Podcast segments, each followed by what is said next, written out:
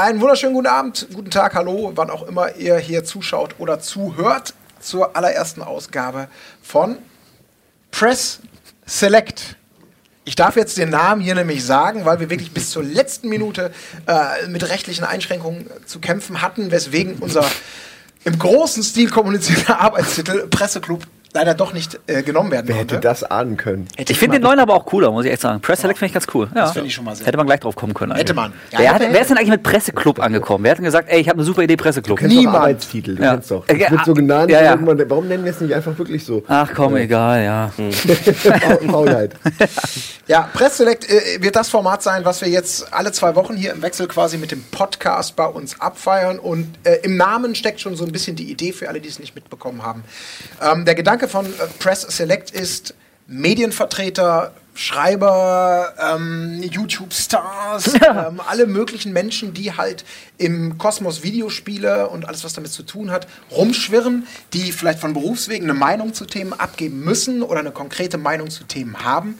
Und da so ein bisschen reflektierend über das zu reden, was in der Videospielgeschichte passiert, was passiert ist, um einfach mal zu gucken, ähm, ob da ein Konsens herrscht, ob da viel Diskussionsbedarf ist, um einfach nicht immer nur, weil das ist auch so ein bisschen die Problematik, die ja viele kennen, man redet gerne bei Spielen über das, was kommt, man geht in die Zukunft in Sachen Previews, in Sachen Messe, man redet über die Gegenwart in Form von Reviews, das ist gerade raus, aber oftmals hat man dann jahrelang irgendwie ein Spiel verfolgt, was vielleicht kommen möchte, dann ist es raus, dann kommen die Tests und dann ist irgendwie zwei Wochen später ist das Thema gegessen, aber in den, in den Gamer-Herzen noch da. Und irgendwann wird es dann Retro. So, genau in diese, in, diese, in diese Zwischenlücke wollen wir so ein bisschen rein, dass wir halt sagen, es muss nicht Retro sein, es ist noch nicht Retro, aber es bietet vielleicht noch Diskussionsstoff. Und unser heutiger Gesprächsschwerpunkt wird sein Fallout 4. Und deswegen haben wir eben eine wunderbare Gästeschar für diese erste Sendung zusammenbekommen. Ich stelle sie mal ganz kurz vor. Wir gehen mal einmal durch der Reihe nach. Zu meiner Rechten, ganz rechts, sitzt Jörg Lübel. Lübel, Löbel, wie du es möchtest. Du hast mir vorher Du gesagt. hast alle phonetische Freiheit. Ja. Ich bin, äh, Jörg L. Wird im Pott anders ausgesprochen als in Franken und in Hamburg auch nochmal anders. Also von daher alles gut. Wie, wenn du dich selber vorstellst, wie stellst du dich vor? Ich bin der Jörg. bin der Jörg. Mir, mir ist das auch zu kompliziert. Heikles Thema. Ja, ich kenne das bei mir aber auch so ein bisschen. Irgendwann gibt man es dann halt auf. Ne? Ja. Okay, aber der Jörg, der Jörg, so nenne ich dich jetzt, ähm, du bist bei 4Players, du bist der Chefredakteur von 4Players, also das heißt, du hältst da alle Zügel zusammen und du bist natürlich auch im Speziellen hier, weil du ähm, Fallout 4 für das Portal, für die Seite 4Players getestet hast. ja. Okay, werden wir gleich noch ein bisschen mehr darüber reden, um euch, ähm, unseren Zuhörern, unseren Zuschauern näher vorzustellen, weil es gibt bestimmt den einen oder anderen, der vielleicht noch nicht so viel weiß, wie zum Beispiel über den Kollegen Wolf Speer, der dann direkt rechts neben mir sitzt. Auch du hast dich eingefunden. Ja, hallo. Inside PlayStation machst du. Ja. Großer Fallout-Fan. Bohnen-Fans, äh, Game One-Fans natürlich bestens bekannt. Braucht man nicht viel zu sagen. Ja, komm gleich weiter. Und lass die Leute gar nicht langweilen. Hier zum spannenderen Gast. Wer ist das denn? Ja, links von mir sitzt dann für alle, die es nicht sehen, sondern sich eben nur akustisch vorstellen können. Tobias Kujava, du bist den weitesten Weg hier angerückt. Du bist aus dem, aus dem tiefen Süden gekommen. Ähm, du schreibst für die M-Games. Ich schreibe für die M-Games, genau. Ein Magazin, ein klassisches Printformat, werden wir gleich auch noch drüber reden. Und du hast es ebenfalls für das Magazin testen dürfen, testen Genau. müssen. Wie auch immer, da werden wir nachher noch ein bisschen näher drüber Testen eingehen. müssen. Ich muss Fallout 4 testen. Ja, es war Verdammt. wirklich die schlechten Seiten des Jobs, ja. Ja, wir kennen alle die Zwänge des Tests. Ja, ja. Gerade Prügelt man also, sich ich immer glaub, noch- wir alle hier. Prügelt man sich immer noch um Tests in den Redaktionen? Also so wirklich, dass, also dass Leute gibt, die sagen, nee, aber ich will das auch machen. Also wir sind eine sehr kleine Redaktion und wenn ich dann da aufstehe und sage, ich teste Fallout 4, dann teste ich Fallout 4. Und meistens ist, noch. meistens ist es auch so, wenn du einmal einen Teil getestet hast oder irgendwie Ja, Bezug auf eine Reihe genommen hast, dann bist du ab, ab, Ja. an, äh, ab dem Moment der Experte. Dann Deswegen niemals an Fußballspiel rangehen oder Ja. Rennspiele, weil ab da bist du halt immer der Experte dafür. Weil Was vielleicht auch einen gewissen Sinn ergeben kann, aber darüber werden wir vielleicht Ja. auch noch sprechen. Ähm, denn zu guter Letzt, wir habt natürlich schon am Geschmack erkannt. Simon Kretschmer vervollständigt unsere illustre Runde der Fallout. ich weiß gar nicht, ob es eine Beleidigung ist oder nicht, muss ich noch drüber nachdenken. Äh, nein, Vervollständigen? nein, nein, Geschmack. am Geschmack erkannt. ähm, am Geruch wäre auf jeden Fall klar gewesen, aber ja, vielen Dank. Ich bin vielleicht gar nicht so, ich hatte jetzt nicht den, ich musste nicht Fallout 4 testen für irgendeine Publikation, aber ich habe es äh, seit einer Woche daheim und spiele äh, begeistert und bin nur am Aufbauen. Ich, ich spiele fast gar nichts anderes im Moment als Siedlungen aufbauen. Vielleicht können wir da mal, schön. genau, um da mal direkt den Einstieg zu finden. Ähm, wir haben jetzt zwei Tester da. Wir haben mich eingeschlossen, Leute, die es nicht testen mussten oder durften, wie auch immer, aber die es gespielt haben. Und wir sind, glaube ich, alle, dass das eint uns hier, schon Fallout-Fans und haben wahrscheinlich auch alle primär mit dem Spiel Spaß. Bei euch weiß ich, ihr habt Wertungen abgegeben zu den Spielen in, im ja mal Zuge eures Jobs, aber ähm, wenn man international guckt, um vielleicht so viele Worte der, der Einführung nochmal zu verlieren, es wird abgefeiert, äh, wie es fast zu erwarten oder zumindest zu erhoffen war. Äh, verschiedene Portale wie Metacritic oder, oder Game Rankings, die mitteln ja immer so Reviews, äh, Zahlen und geben dann so einen Durchschnitt wieder, wie gut oder schlecht ein Spiel sein kann oder darf. Und das liegt alles so zwischen hohen 80ern und 90er Bereich. Also Ja. Fallout wird durch die Bank eigentlich schon als das wahrgenommen, was es vielleicht ja auch ist, ein sehr gutes Spiel. Und äh, Jörg, vielleicht fangen wir bei dir mal kurz an. Ähm, ich habe es gerade erwähnt, du hast für 4Players getestet und du bist mit einer Zahl rausgegangen mit 90 Prozent. Das ist eine große Begeisterung widerspiegelt. Kann man sagen, ja. Das ist, also, es bedeutet ausgezeichnet. Das ist unser höchster Award, ähm, den sich Fallout 4 da erarbeitet hat. Und ähm, das war auch nicht so abzusehen, denn im Vorfeld, also wenn man sich erinnert, wie Fallout 4 vorgestellt worden ist, das war auf der Pressekonferenz mit Todd Howard und so, das war noch alles äh, sehr begeisternd und so weiter. Aber dann kam schon die erste, also digital gab es schon den ersten kleinen Shitstorm, als die Screenshots aufgetaucht sind, die ersten Bilder und so weiter. Ähm, und es gab im Vorfeld schon so eine gewisse Hysterie auch. Ja? Es sieht nicht so gut aus. Oh Gott, was machen die da bloß? Und von daher ähm, auch diese Baugeschichte, die dich jetzt so fasziniert, die mich dann auch genauso fasziniert hat, da habe ich am Anfang auch gesagt, da mache ich ein, zwei Mal, den brauche ich nicht, den Kram. Das Ja, erinnert mich zu sehr an Sims, auch diese ganzen Sammelgeschichten und so. Das mache ich normalerweise, lehne ich sowas strikt ab. Ich bin überhaupt kein Sammelfreak. Ähm, und ähm, das war auch schon, es hatte so einen negativen Start auch in der, sage ich mal, ähm, in diesem kollektiven Kontext des Internets. Und von daher waren wir dann letztlich auch, war ich auch ähm, überrascht, dass es dann doch so gut letztlich wurde, auch bei uns. Du hast einen sehr, sehr ähm, umfangreichen Test geschrieben. Ähm, kann man auf 4players.de sich natürlich auch angucken. Viele, viele, viele Seiten, viele Details, viel Begeisterung dafür. Eben die 90 steht am Schluss. Ähm, magst du verraten, wie viel Zeit du ungefähr investiert hast, um zu sagen, boah, jetzt fühle ich mich wohl, jetzt kann ich sagen, ich muss eine Wertung abgeben, jetzt gebe ich die 90? Das ist halt so, ähm, wir hatten vorhin diese kleine Diskussion, ähm, muss Mhm. man sich um Fallout 4 streiten als Tester oder so. Das ist natürlich, einerseits ist es ein Top-Thema, andererseits bedeutet das für uns auch ähm, immer den größten, ähm, sage ich mal, Arbeitsaufwand. Also diese Rollenspiele von der Größe, wenn man es wirklich ernsthaft macht, also wenn man so ein Spiel wirklich durchdringen will, also ich vergleiche das immer mit so einem Tauchprozess, also man taucht wirklich ein, ähm, dann ist das so, man beschäftigt sich ein, zwei Wochen Minimum mit so einem Spiel und zwar intensivst. Ähm, und ähm, das ist schon ein großer ähm, Arbeitsaufwand auch, ein großer Stress eigentlich auch, ähm, weil du anders spielst, als wenn du es jetzt, sag ich mal, man nimmt sich frei und fängt an zu zocken. Dann spielst du ganz anders, als wenn du weißt, Ja. in zwei Wochen schreibst du den Test, weil du Dinge ausprobieren musst und, musst und so weiter.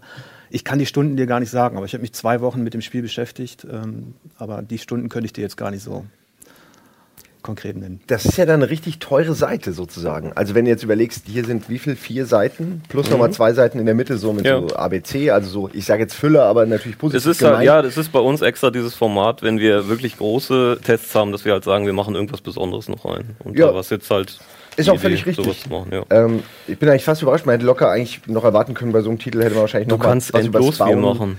Aber was ich meine, ist sechs Seiten und zwei, jemand ist dann zwei Wochen weg dafür. Das ist dann, es macht die Seite ja relativ teuer. Wenn ich jetzt an früher denke, wo man dann einfach noch eine Seite Internet-Preview reingeklatscht hat. Mhm. äh, wir konnten es noch nicht spielen, aber es sieht schon alles sehr vielversprechend aus. Wenn die Entwickler halten, dass sie versprechen, bla bla bla. und dann hat man eine Seite gefüllt, teilweise in, in, in einer Stunde. Ähm, Ja, Tests sind- spricht sind eigentlich dafür- aufwendig. Ja, sind Ja. wirklich aufwendig. Vor allem manche, ein Halo ist leichter zu testen wahrscheinlich Mhm. als ein Fallout, weil man einfach weniger Zeit, äh, wenn ich jetzt den Multiplayer-Modus mal ausklammere, Mhm. investieren muss. Wollte ich nur gerade mal sagen, finde ich interessant.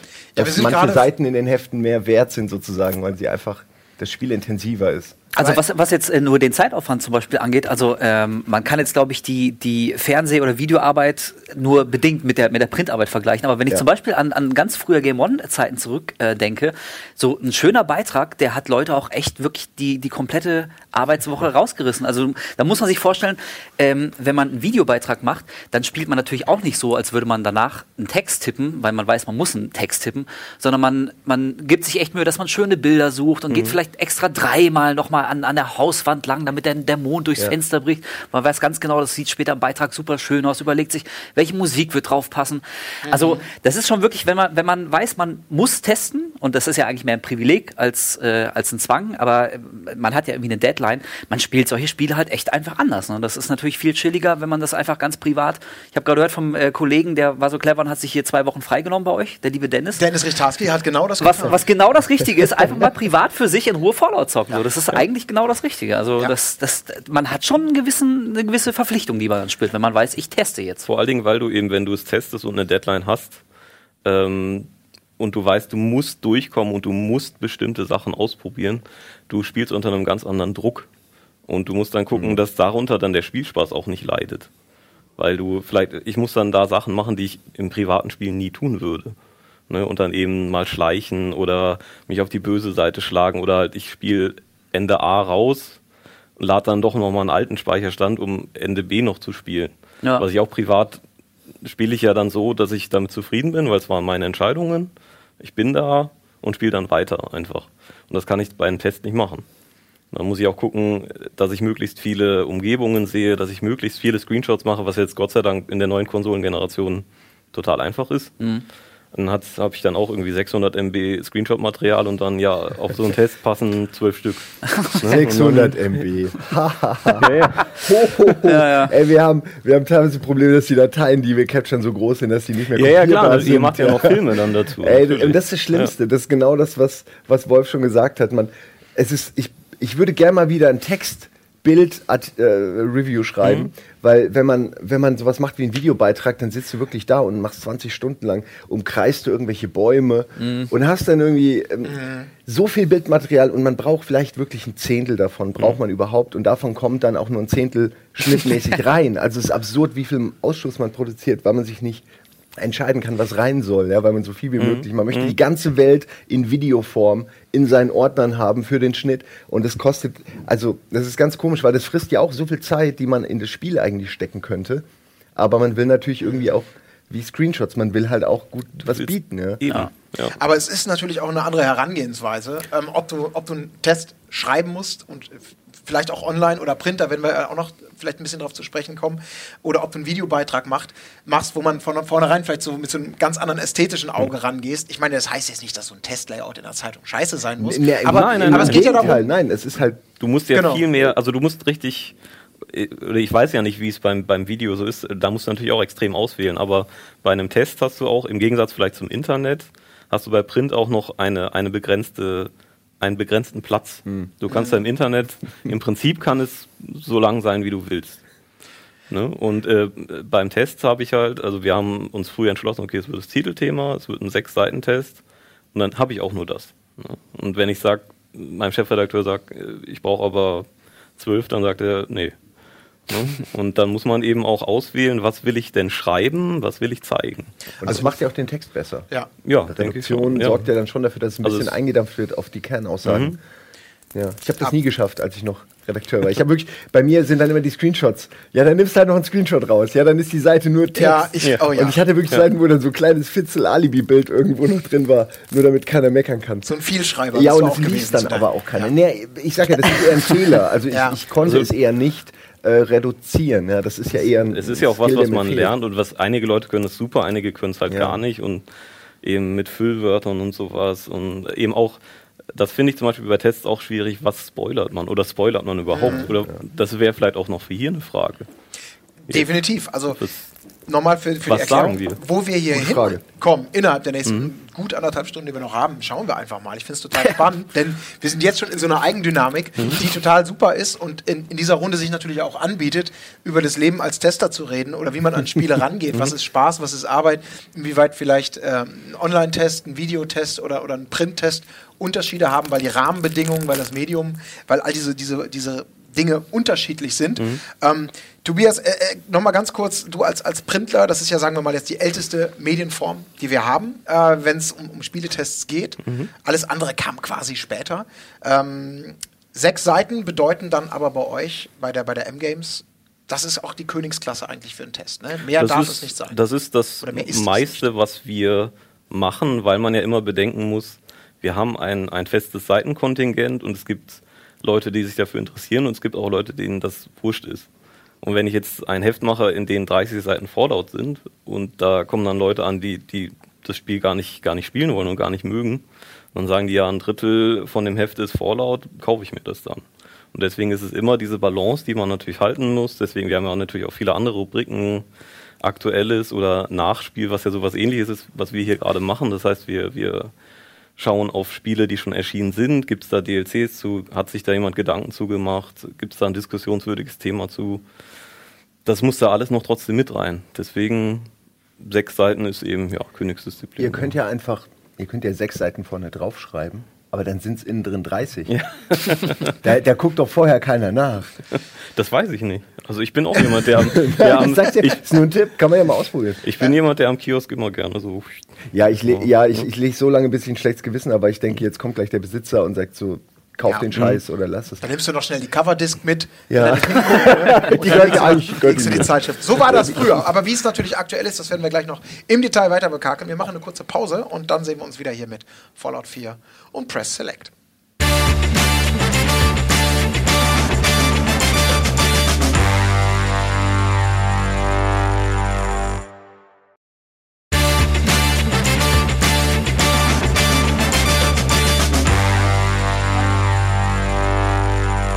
Da sind wir wieder mit Press Select und meiner wunderbaren, munteren und illustren Runde zum Thema Fallout. Und äh, Tobias von der M-Games, du hast gerade angefangen, uns so ein bisschen Einblick zu geben in das, in das Testerleben, in das, in das Leben als Printredakteur.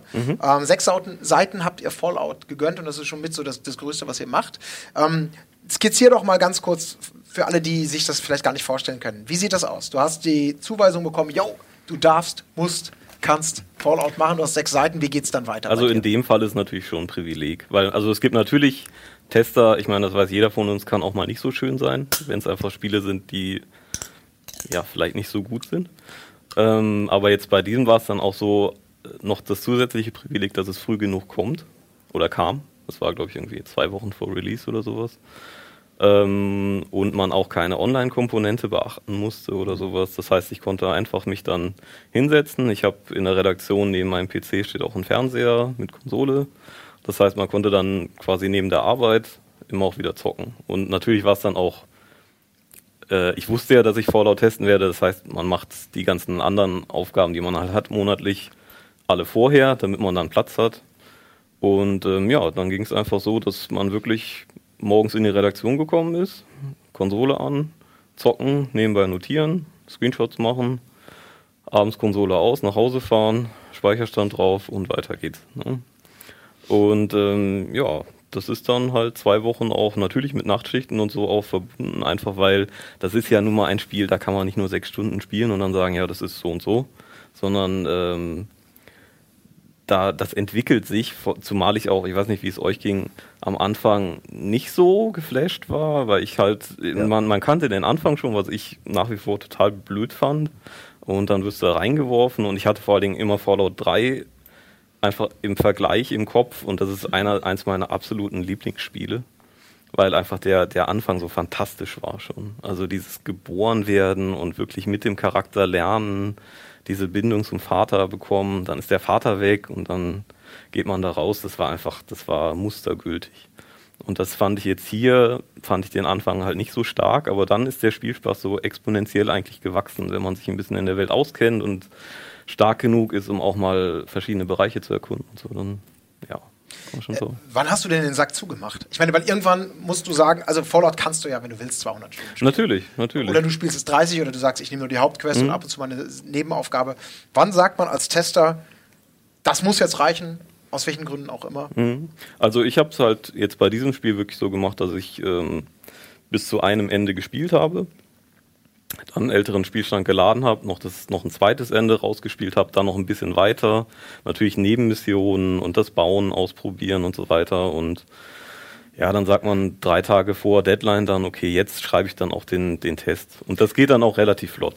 Nutzt man da auch Cheats? Also es klingt jetzt blöd, aber zum Beispiel am PC kann man sich ja Kohle einfach so. Also da auf, auf. Konsole kenne ich keine. Das, das Einzige, was Ja, da gibt es auch, soweit ich weiß, keine. Aber Ja. jetzt würde, wenn es möglich wäre und man sagt, okay, das Bauen würde ich schon gerne mal gut ausprobieren, das also, Also, also, schalte ich mir alles frei oder so. Nutzt man das dann oder ist Ich man würde es nicht tun, weil es die ähm, deinen Eindruck vom Spiel verändert. Weil du dann irgendwie, dann weiß ich zum Beispiel ja auch nicht, wie lange das dauert, um mir Ressourcen überhaupt anzueignen. Weil ich habe ja schon alle. Ne? Und dann kann ich es vielleicht dann schlechter bewerten. Was der einzige Vorteil war, ist, dass wir ähm, äh, das Lösungsbuch geschickt bekommen haben, damit ich einfach Sachen nachgucken kann. Mhm. Ne? Was passiert denn noch und äh, was wäre denn noch möglich, wenn ich das dann tue oder wenn ich dies tue? Das ist dann so ein kleiner Vorteil einfach. Aber sonst wird eigentlich gespielt, wie man das auch zu Hause tut. Jörg, wie ist es bei dir gewesen? Ich meine, ich komme zu dir, weil du hast es eben auch getestet. Ihr habt beide die 9,0, nee, 90 Prozent, ihr seid ja beide Mhm. im Prozentsystem unterwegs, ähm, gegeben. Hattest du ein gutes Gefühl, als du sagen konntest, jetzt ist Feierabend, jetzt muss ich mich vielleicht um was anderes kümmern, jetzt habe ich genug gespielt, jetzt kann ich einen fundierten Test. Bei solchen Kalibern, bei solchen Abenteuern ist es immer so, so ähnlich wie in einer Beziehung. Also du baust eine Beziehung auf zu dem Spiel und die solltest du so unbefangen wie möglich aufbauen. Sprich, also ich nutze auch grundsätzlich keine Cheats, keine Safe, keine Spielstände und so weiter. Ich springe grundsätzlich nicht in spätere Teile rein, weil es dann so ist, das, das ist so nicht natürlich genug. Also du musst schon, um, sage ich mal, eine Beziehung aufzubauen, musst du von null starten. Und ähm, dann hast du auch so Höhen und Tiefen, ähm, die, du, die du durchmachst anhand deiner Notizen. Und irgendwann merkst du, du machst keine Notizen mehr. Also die, die ersten drei, vier, fünf Stunden machst du bei so einem Spiel Notizen, oder so ging es mir zumindest. Und irgendwann kam die Phase, ich mache keine Notizen mehr und die Stunden verfliegen. Und das ist eigentlich bei so einem Spiel, so nach zehn Stunden, eigentlich immer ein gutes Zeichen. Also da, wo andere Kaliber schon fertig sind, ähm, öffnet Fallout sich eigentlich erst. Also das ist so dieses Stille Wasser sind tief, so die Geschichte. Und das ist bei Fallout ähnlich. Also an der Oberfläche ist es ein nervöses, ähm, sage ich mal, Geplätscher. Und da, da hast du auch die meisten Kontrapunkte eigentlich schon ähm, notiert. Ähm, und wenn dann nach diesen zehn Stunden Schluss wäre, dann hätte das auch Probleme gehabt, bei uns in diese Region vorzustoßen. Aber dann ähm, kommen 20 Stunden, kommen 30 Stunden, Mhm, 40, genau. 50. Und du merkst, die Kontrapunkte, die wiederholen sich nur noch, sage ich mal. Ähm, und du kannst äh, dann, weil sich ein großes Ganzes ergibt, kannst du auf diese Kleinigkeiten letztlich irgendwann verzichten. Das ist noch nicht, äh, das heißt noch nicht, dass es deswegen die höchsten Award kriegen muss, geht vielen Spielen ja so. Ähm, aber wenn sich dann nach 20, 30 Stunden auch noch Kreise schließen, das heißt, wenn sich Dinge dann beenden und ergeben, die du am Anfang, die dich am Anfang neugierig gemacht haben, ähm, dann sind das so, dann entstehen auch magische Momente, wo du denkst, okay, die haben sich echt Gedanken gemacht und mir diese eine Comicseite nicht einfach so dahingeschmissen, sondern irgendwann komme ich tatsächlich in den Comicladen zum Beispiel, wo die entstanden ist. Da schließt sich ein Kreis. Ähm, und in den Beziehungen mit den Charakteren ist es ähnlich, ähm, dass sich erst nach langer Zeit Kreise schließen. Ähm, oder auch plötzlich, wenn sich nach 30, 40 Stunden komplett neue Sachen ergeben. Ähm, dann, ähm, und du freust dich einfach, du sitzt da, du hast schon alles, du denkst, du bist schon hier der Veteran, du bist schon aufgepumpt ohne Ende, was weiß ich. Und nee, Fallout killt dich trotzdem. Oder Fallout überrascht dich trotzdem. Das sind dann so äh, die Magic Moments, die dann mehr wert sind als die kleinen Nicklichkeiten, die wir ja auch erwähnen im Test. Aber da kommt, glaube ich, ein ganz großes Problem, was ich behaupte ich jetzt mal, dass es vor 20 Jahren äh, im Spieletesterleben nicht so dramatisch war. Spiele sind so kompliziert geworden, so komplex, bieten auf so vielen Ebenen mittlerweile Bezugspunkte oder Ansatzpunkte, mit denen man sich gut oder schlecht auseinandersetzen kann. Und da stellt sich ja mittlerweile die Frage beim Fallout ganz extrem. Was ist was wert? Wie beurteile ich die Nicklichkeiten? Wie sind die in Relation zu sehen zu Dingen, die ich vielleicht persönlich nur so erlebe, weil, weil ich die Story mag oder die Charaktere mag und sage, ich kann das alles, alles wegschließen, alle Bugs, alle, alle, alle Kleinigkeiten und sage, das andere dominiert das. Das Gesamterleben ist letztendlich so toll, dass ich dem eine Wertung geben kann. Also das stelle ich mir extrem schwer vor und finde es auch spannend, ähm, denn gerade die 90 wurde extrem häufig gezogen. Was, also jetzt nicht nur bei euch, sondern auch bei vielen anderen, was irgendwie so ein bisschen zeigt, wir müssen ja die negativen Sachen, die das Spiel hat, irgendwie einfließen lassen, aber das Besondere und das Erleben des Spiels auch irgendwie. Und das stelle ich mir ganz, ganz schwer vor zu sagen, das nagel ich jetzt auf eine Zahl fest, ohne jetzt hier eine grundsätzliche Diskussion über Wertungen zu diesem Zeitpunkt zumindest äh, der Sendung ähm, ähm, eröffnen zu wollen. Ich denke, es ist einfach wichtig, dass es, dass es kluge Ideen gibt in dem Spiel, dass es nicht seinen 0815 Stiefel fährt, weil dann fallen dir auch Fehler viel mehr auf und dann fallen die auch viel mehr ins, ins Gewicht. Wenn du ähm, gerade auch, ich meine, Bethesda-Spiele sind nicht für ihre Fehlerfreiheit bekannt. Ne? Muss man Ja, einfach so du schön, sagen. Ja. schön gesagt. Und äh, da hat mich jetzt Fallout 4 eigentlich überrascht, weil es ähm, in, jetzt in meinem Spieldurchgang, und ich spiele es ja immer noch, einfach jetzt dann auch in der Freizeit und es ist wirklich extrem wenig passiert. Es hat einmal irgendwo Ähm, da flog dann mal irgendwo ein Brahmin einen halben Meter über dem Boden in irgendeinem Zimmer rum. Oder einmal hatte ich dann eine Szene, wo es halt nicht weiterging, wo ich dann früheren Spielstand ähm, laden musste, aber das Ding speichert eh alle 30 Sekunden, wenn man nur irgendwas tut. Deswegen ist es nicht so ins Gewicht gefallen. Und dann kann man darüber halt auch, finde ich, mehr hinwegsehen. Wenn man dann ein Skyrim dann irgendwie gesehen hat, wo irgendwie Drachen rückwärts durch die Gegend fliegen und so, das ist, fällt dann wahrscheinlich mehr ins Gewicht. Aber da, bei, bei Fallout war es dann halt so eben, dass die Story dann immer dann doch nochmal interessant geworden ist und dann eben, wie du gesagt hast, noch irgendwo einen Kreis geschlossen hat. Dann ist es nicht irgendwie nicht so schlimm. Letztlich ist die Bewertung auch dann leicht, wenn man ähm, als Magazin eine Spielphilosophie hat, die Kontrapunkte nicht mathematisch subtrahiert. Mhm. Also wenn ich jetzt nicht sage, Clipping-Fehler minus drei und dann noch irgendwas und dann mache ich eine Tabelle, ähm, sondern wenn, äh, wenn eine Wertung am Ende das Spielerlebnis im Großen und Ganzen zulassen kann bei all den Fehlern. Das ist das, wozu wir uns entschieden haben, also bei 4Players eigentlich. Wir haben eine Kontraliste, aber bei uns kann man, du kannst, da können zehn Sachen stehen und trotzdem kannst du die höchste Auszeichnung gewinnen. Das ist, ähm, es kann sich natürlich auch potenzieren bei den Spielen, wo die Chemie nicht stimmt, wo es nicht funkt und dann kommen noch Kleinigkeiten dazu und dann hast du noch den Kram, den vielleicht auch Fallout hat, dann potenziert sich das eher. Das kann auch passieren. Ja? Also deswegen ist das auch ähm, von außen betrachtet, lässt sich da auch keine Schablone ansetzen. Das ist halt der Fluch der Zahl, der halt nun mal da ist. Aber wir versuchen Gerechtigkeit gegenüber dem, der Kreativität der Game Designer ähm, dadurch herzustellen, dass wir sagen, okay, ihr habt ein kleines Team oder ihr habt da Fehler gemacht und da Fehler gemacht, aber gut, dann überzeugt mich an anderer Stelle und ähm, rockt mich hier oder rockt mich da. Deswegen kann bei uns auch ein kleines äh, Independent-Studio, sage ich mal, das jetzt eben nicht die große Engine hat und nicht die große Power für 50 Stunden durchgestylten Spielspaß. Die können halt mit einer kreativen Idee, können die bei uns auch den höchsten Award erreichen.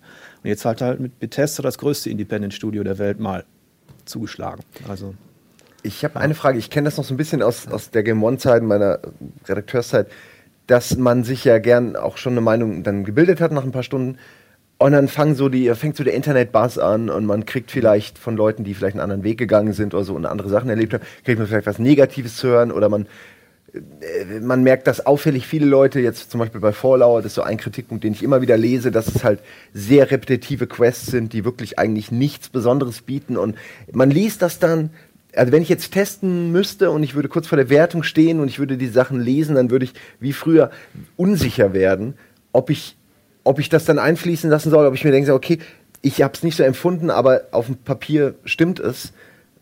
Sollte ich da noch was an der Wertung ändern? Also meine eigentliche Frage ist, weil bei mir, ich habe so auf jeden Fall erlebt, dass mich das beeinflusst, wenn, wenn ich merke, dass, dass der, der, der Hype in Hate um, um, um, uh, umswitcht zum Beispiel. Also das wäre die Frage an euch, ob ihr da irgendwie, ob ihr da knallhart seid oder ob ihr versucht, das vorher und vorher gar nicht euch gar nicht reinzugucken, vielleicht ins Netz? Also man muss meine Erfahrung ist nach all den Jahren, also ich bin ja jetzt äh, 15 Jahre bei Players, man muss auf dieses ganze digitale Feedback komplett pfeifen als Tester. Das ist auch meine Ansage an die Redakteure.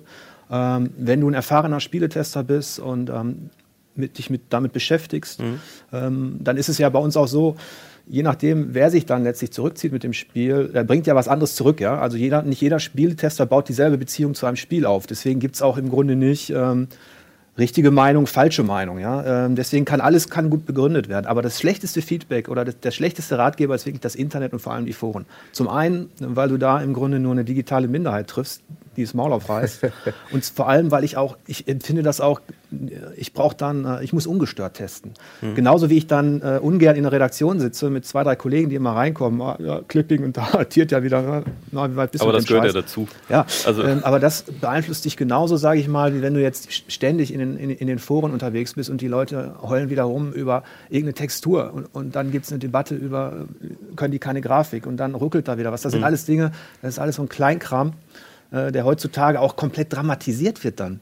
Das, das ja, die kleinsten Dinge werden heute aufgeblasen. Ich glaube auch, man, man muss da, also das Schlimmste, was man machen kann, ist dann vorher irgendwie bei Metacritic reingucken und gucken, ah, das hat ja den und den Schnitt, hm, ich hatte aber was ganz anderes geplant. Kann ich das jetzt noch machen?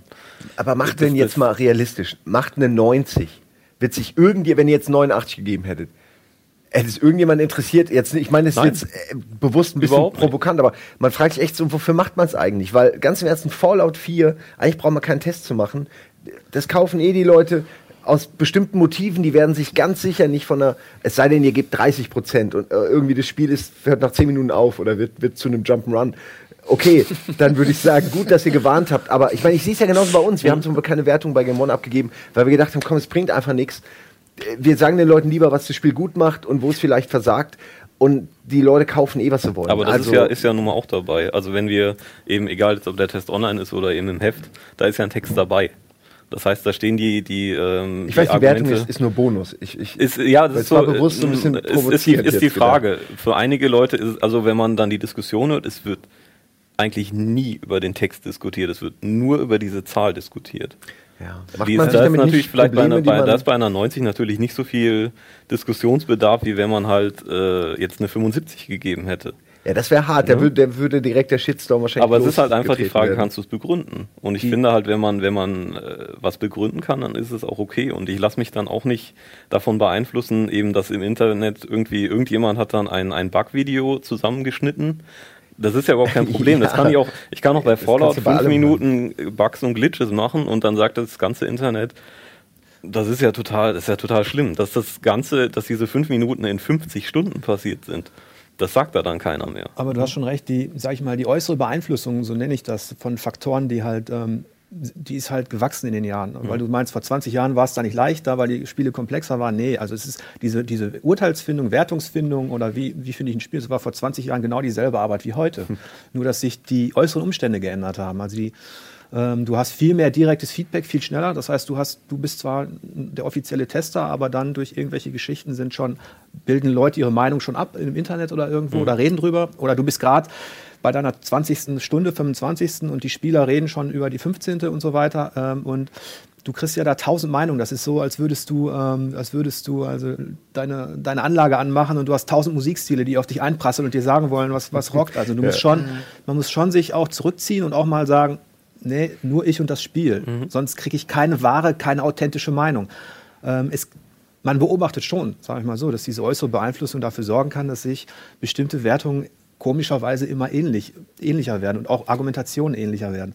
Ähm, aber wenn du jetzt zum Beispiel gesagt hättest, okay, 75 und ich kann es begründen und ich finde es okay, ja, weil dich bestimmte Sachen nerven, dann siehst du aber, oh, 90 oder 95, ja, um es noch härter zu machen, da kommt man doch schon ins Grübeln. Nee, ähm, ich, ich weil man möchte nicht. ja auch nicht jetzt äh, sein persönliches äh, man möchte jetzt nicht eine falsche Wertung geben, nur weil man persönlich das Spiel es, doof es gibt, findet. Nein, man will ja so neutral wie möglich sein. Es, es gibt keine Job. falsche Wertung und wir wollen auch nicht neutral sein. Also das ist ja nur eine Person. Dadurch, ja. wenn jetzt ein Gremium aus zehn Leuten wie bei der Fami äh, Famicom, äh, nee, Famitsu, äh, so halt, da sind vier Leute, oder? Ja, die sind mehrere, ja. Also so gab's, das haben wir ja auch schon mhm. probiert im, in der deutschen Medienlandschaft, dass man verschiedene Leute dann Wertungen gibt, die zusammen addiert werden. Ihr hattet das ja mal mit so Bonuswertungen, die aber nicht in die mhm. Endwertung eingeflossen sind. Aber ich finde einfach. Da merkt man schon oft, ganz kurz noch, da merkt man ja schon auch bei diesen Sachen, dass mhm. die Meinungen oft auch unterschiedlich sind. Der eine hat so ein geht so und der andere findet super. Also es ist immer, es ist ja, ja auch immer der, mit der, der, Person, die es testet. Das gibt natürlich verbunden. die Person. Das ist, ähm, deswegen binde ich das, äh, intern sehen wir das auch so, dass ein, jemand holt was ganz anderes raus aus diesem Spiel als ich jetzt. Ja, das ist aber komplett auch, ähm, solange es authentisch darstellt, ist es komplett gerechtfertigt. Aber das Schlimmste, was man machen kann, ist A,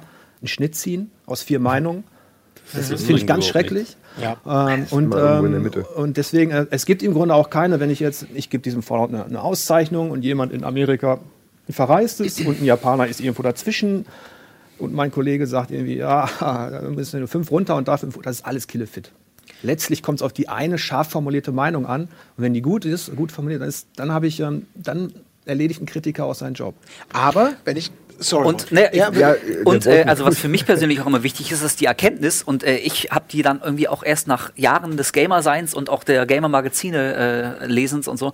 Äh, langsam dämmerte es mir erst, obwohl es immer wieder anders behauptet wird. Aber natürlich ist jede Wertung ist subjektiv. Also ja. es wird ja, es wird immer so impliziert. Also ich persönlich bin jetzt kein großer Fan von, von so Prozentwertungen oder irgendwie auch so, so Zahlen. Das ist, ich habe damit irgendwie meinen Frieden gemacht, aber es wäre jetzt nicht so meine präferierte Art, wie ich Leuten sage, ob ein Spiel gut ist äh, oder nicht. Äh, und für meinen Geschmack impliziert es auch immer, auch wenn es keiner so richtig mehr äh, behauptet, aber da schwingt irgendwie immer so eine, so eine me messbare Objektivität irgendwie so mit drin. Deswegen, ist, meinen persönlichen Geschmack irgendwie trifft es nicht. Und ähm, das ist ja auch gar kein Problem. Ich, ich finde es nur irgendwie erstaunlich, wenn sich Leute, die sich zum Beispiel, wenn ihr jetzt eine, eine 70 gezückt hättet, dann wären natürlich die Schreie wieder groß, ja, aber das ist ja überhaupt nicht objektiv. Jörg findet ja irgendwie äh, Fallout ohnehin scheiße, was halt immer, ihr kennt ja, ja, das ja alle. Wär, ja. Und äh, also ich finde es immer so erstaunlich, dass Leute immer noch denken, ähm, so, so ein ein, ein Text oder Test, wie man es nennen möchte, könnte objektiv sein. Also wenn ich jetzt dich frage oder dich oder dich oder jeden, macht das Spiel Spaß und letztendlich ist ja alles, was wir wissen wollen, macht das verdammte Spiel Spaß. Und ich höre dreimal Ja und zweimal Nein, dann ist das eine Nein nicht objektiver als das zweite Ja. Oder wenn wir zum Beispiel darüber reden, ob die Quests bei Fallout repetitiv sind, dann sagst du, ja, nervt mich und ich sag, ähm, ja, sind sie, aber finde ich geil, stört mich nicht. Das sind zwei völlig subjektive Meinungen. So. Und ich glaube, das äh, ist auch nicht ganz unwichtig in der Beurteilung oder generell in so einer Diskussion. Ähm, kann man sich jetzt über Wertungen aufregen, äh, wer zückt die neun, wer zückt die sieben, wer hat recht und ah, wie du schon gesagt hast, dann geht wieder der Shitstorm los und so. Das ist, es sind einfach subjektive Meinungen. Gerade wenn es so ist, was ich irgendwie auch äh, absolut richtig finde, wie bei euch, da zieht sich jemand länger mit dem Spiel zurück. Na, ich meine, du hast es vorhin mit einer Beziehung verglichen und äh, auch eine Beziehung ist subjektiv also ich kann ja nicht objektiv sagen, dieser Mensch ist zu lieben. Ich liebe ihn und andere hassen ihn vielleicht, aber ich habe halt eine Beziehung mit diesem Menschen, deswegen sehe ich ihn nicht mehr objektiv. Und so ist es bei beim Fallout vielleicht auch. Das ist Man darf es nur nicht verwechseln mit willkürlich. Also dieses, Das stimmt. ähm, es gibt schon Dinge, das ist das, was die Leute immer verwechseln. So dieses subjektiv ist gleich anarchistisch deine Meinung und dann macht doch einen Blog. als Ähm, würde man mit dem Pfeil so auf Worte ja, werfen. aber es gibt Scheiße. natürlich schon analytisch, ein analytisches Verfahren, wenn wir testen auch. Also das ist, wo du schon sagen kannst, ähm, wir vergleichen Dinge ähm, der gleichen Art miteinander und sagen, das macht es hier besser oder schlechter. Sonst hätte ich ja kein Notizbuch und keine, keine Kontrapunkte, die ich formulieren kann. Wir schauen schon, was eine KI macht. Und da kann man natürlich nicht sagen, entweder ist eine KI scheiße, weil sie nicht reagiert. Wie teilweise auch bei Fallout übrigens. Äh, Oder sie ist richtig gut. Da kann ich nicht sagen, ja, mir gefällt die scheiß KI trotzdem. Das geht natürlich irgendwie nicht. Ähm, aber ähm, weil sich alle wundern, warum, warum missverstehen die Leute immer dieses subjektiv-objektiv? Warum kann man äh, sich, sage ich mal, ein Jahrzehnt im Kreis, sage ich mal, argumentieren, dass jede Kritik natürlich eine persönliche Stellungnahme auch ist, die mit unserer Sozialisierung auch zu tun hat letztlich. Das ist, weil es in Deutschland letztlich gibt es gar keine Kultur der Kritik, wie zum Beispiel in England. Es gibt keine Debattenkultur, wo es quasi, ähm, sondern du hast in Deutschland auch äh, in, der, in der Spielepresselandschaft oftmals das Gefühl gehabt, in den letzten Jahren, sage ich mal, hat es sich ein bisschen aufgelockert, auch dadurch, dass es viele Darstellungsformen gibt, ja, von YouTube bis hin zu Online-Magazinen und so weiter. Ähm, hast du halt das Gefühl gehabt, dass der Gleichschritt eigentlich das ist, was ein Test gut macht. Nicht auffallen. Ja, und das kann es nicht Da sein. ist der Schnitt. Ähm, und dabei ähm, bin ich ein Freund, ich lese gerne Vielfalt. Also ich brauche auch, ähm, äh, wenn ich jetzt einen Fallout auszeichne, interessiert mich trotzdem eine scharf formulierte Kritik dran. Meinetwegen auch ein Verriss, wenn er gut ist. Ja. Und das fehlt, finde ich, in dieser Landschaft, diese Vielfalt. Ja, aber das hat ja auch damit zu tun, dass natürlich, ähm, selbst wenn der Tester meinetwegen in Zeitung oder online namentlich genannt wird, für, den, für die Außenwirkung steht drauf M-Games, for Players, Online-Welt, was auch immer. Und darüber hinaus, wenn ich das noch kurz ausführen darf. Ähm, ihr müsst ja wirklich ganz viele verschiedene Interessen in Einklang bringen. Die, die, die subjektive Erfahrung, das ähm, objektive Mäkeln, ähm, alles muss irgendwie zusammengeführt werden zu einer, zu einer abschließenden Zahl, zu einer Meinung. Und natürlich der Vergleich mit anderen Spielen, aber auch der, der interne Vergleich. Denn ich glaube, gerade das, was wiederum eure Wertungen ja auch relevant macht für die Leser, ist die Tatsache, dass ihr über Jahre hinweg ja eine gewisse Wertungskultur aufgebaut habt, die ja auch intern eine gewisse Vergleichbarkeit hat. Soll heißen, zu Fallout 4 gibt es Vorgänger. Die habt ihr ebenfalls getestet und Darf da ist jetzt die fragen, was Frage, inwieweit 3 das. bekommen, wisst ihr das? Also Fallout 3 hat bei uns auch eine 90 gehabt. Und da kommt dann wieder das große Problem, weil du hast recht. Ähm, wenn, wenn man also jetzt bei uns Wertungen macht, dann ist es einmal, muss ich die verantworten, wenn da mein Name drunter steht. Und sie muss in die M-Games Historie oder in die, in die, ja, in diese Kriterien, die wir halt ansetzen, auch irgendwie reinpassen. Jetzt hätte ich aber bei einem Fallout 3 gesagt, damals, da war ich aber noch gar nicht beim Magazin, das hätte viel mehr kriegen müssen. Ne? Und dann hängst du dann wieder, was mache ich denn? Soll ich jetzt ein, ein Fallout 4 schlechter bewerten, damit Fallout 3 höher ist, weil es ja bei mir persönlich so wäre? Nein, kann ich nicht machen. Ne? Und deswegen habe ich dann gesagt, okay, es hat für mich andere Stärken als Fallout 3, äh, die das dann ausgleichen. Deswegen habe ich dann gesagt, okay, dann kriegt es auch die gleiche Wert. Das ist eine interessante Beobachtung. Äh, also in meiner Zeit auch bei, ähm, bei einer Redaktion, das war damals die Funderation, man übernimmt ja als Redakteur automatisch die Meinung der Redaktion für all die Titel, die vor einem waren. Also Ja. du kommst dahin und dann sind es die Wertungen, die du vertreten musst, weil sie von der Redaktion getroffen wurden, lange bevor du dahin kamst. Dann ist es aber eine schlechte Redaktion. Ja, also ich meine im Sinne von, wir haben dann Top-Listen gemacht. Und die Top-Listen waren, bei der Fundraising gab es dann auch, glaube ich, ein Zehner-System, dann gab es auch Prozente später. Und dann hast du halt die Vorgaben, was hat Space Channel 5 bekommen. Wenn das halt verrückterweise bei uns, warum auch immer 86% bekommen hat, dann steht das halt für ewig oben, ja. Und solche, solche das meine ich ganz lustig, man übernimmt das ja. Du kannst ja nicht anfangen, ich bin jetzt neu hier, okay, jetzt werte ich Fallout 3, kriegt jetzt 94 ab jetzt und Fallout 4 kriegt demzufolge dann 89.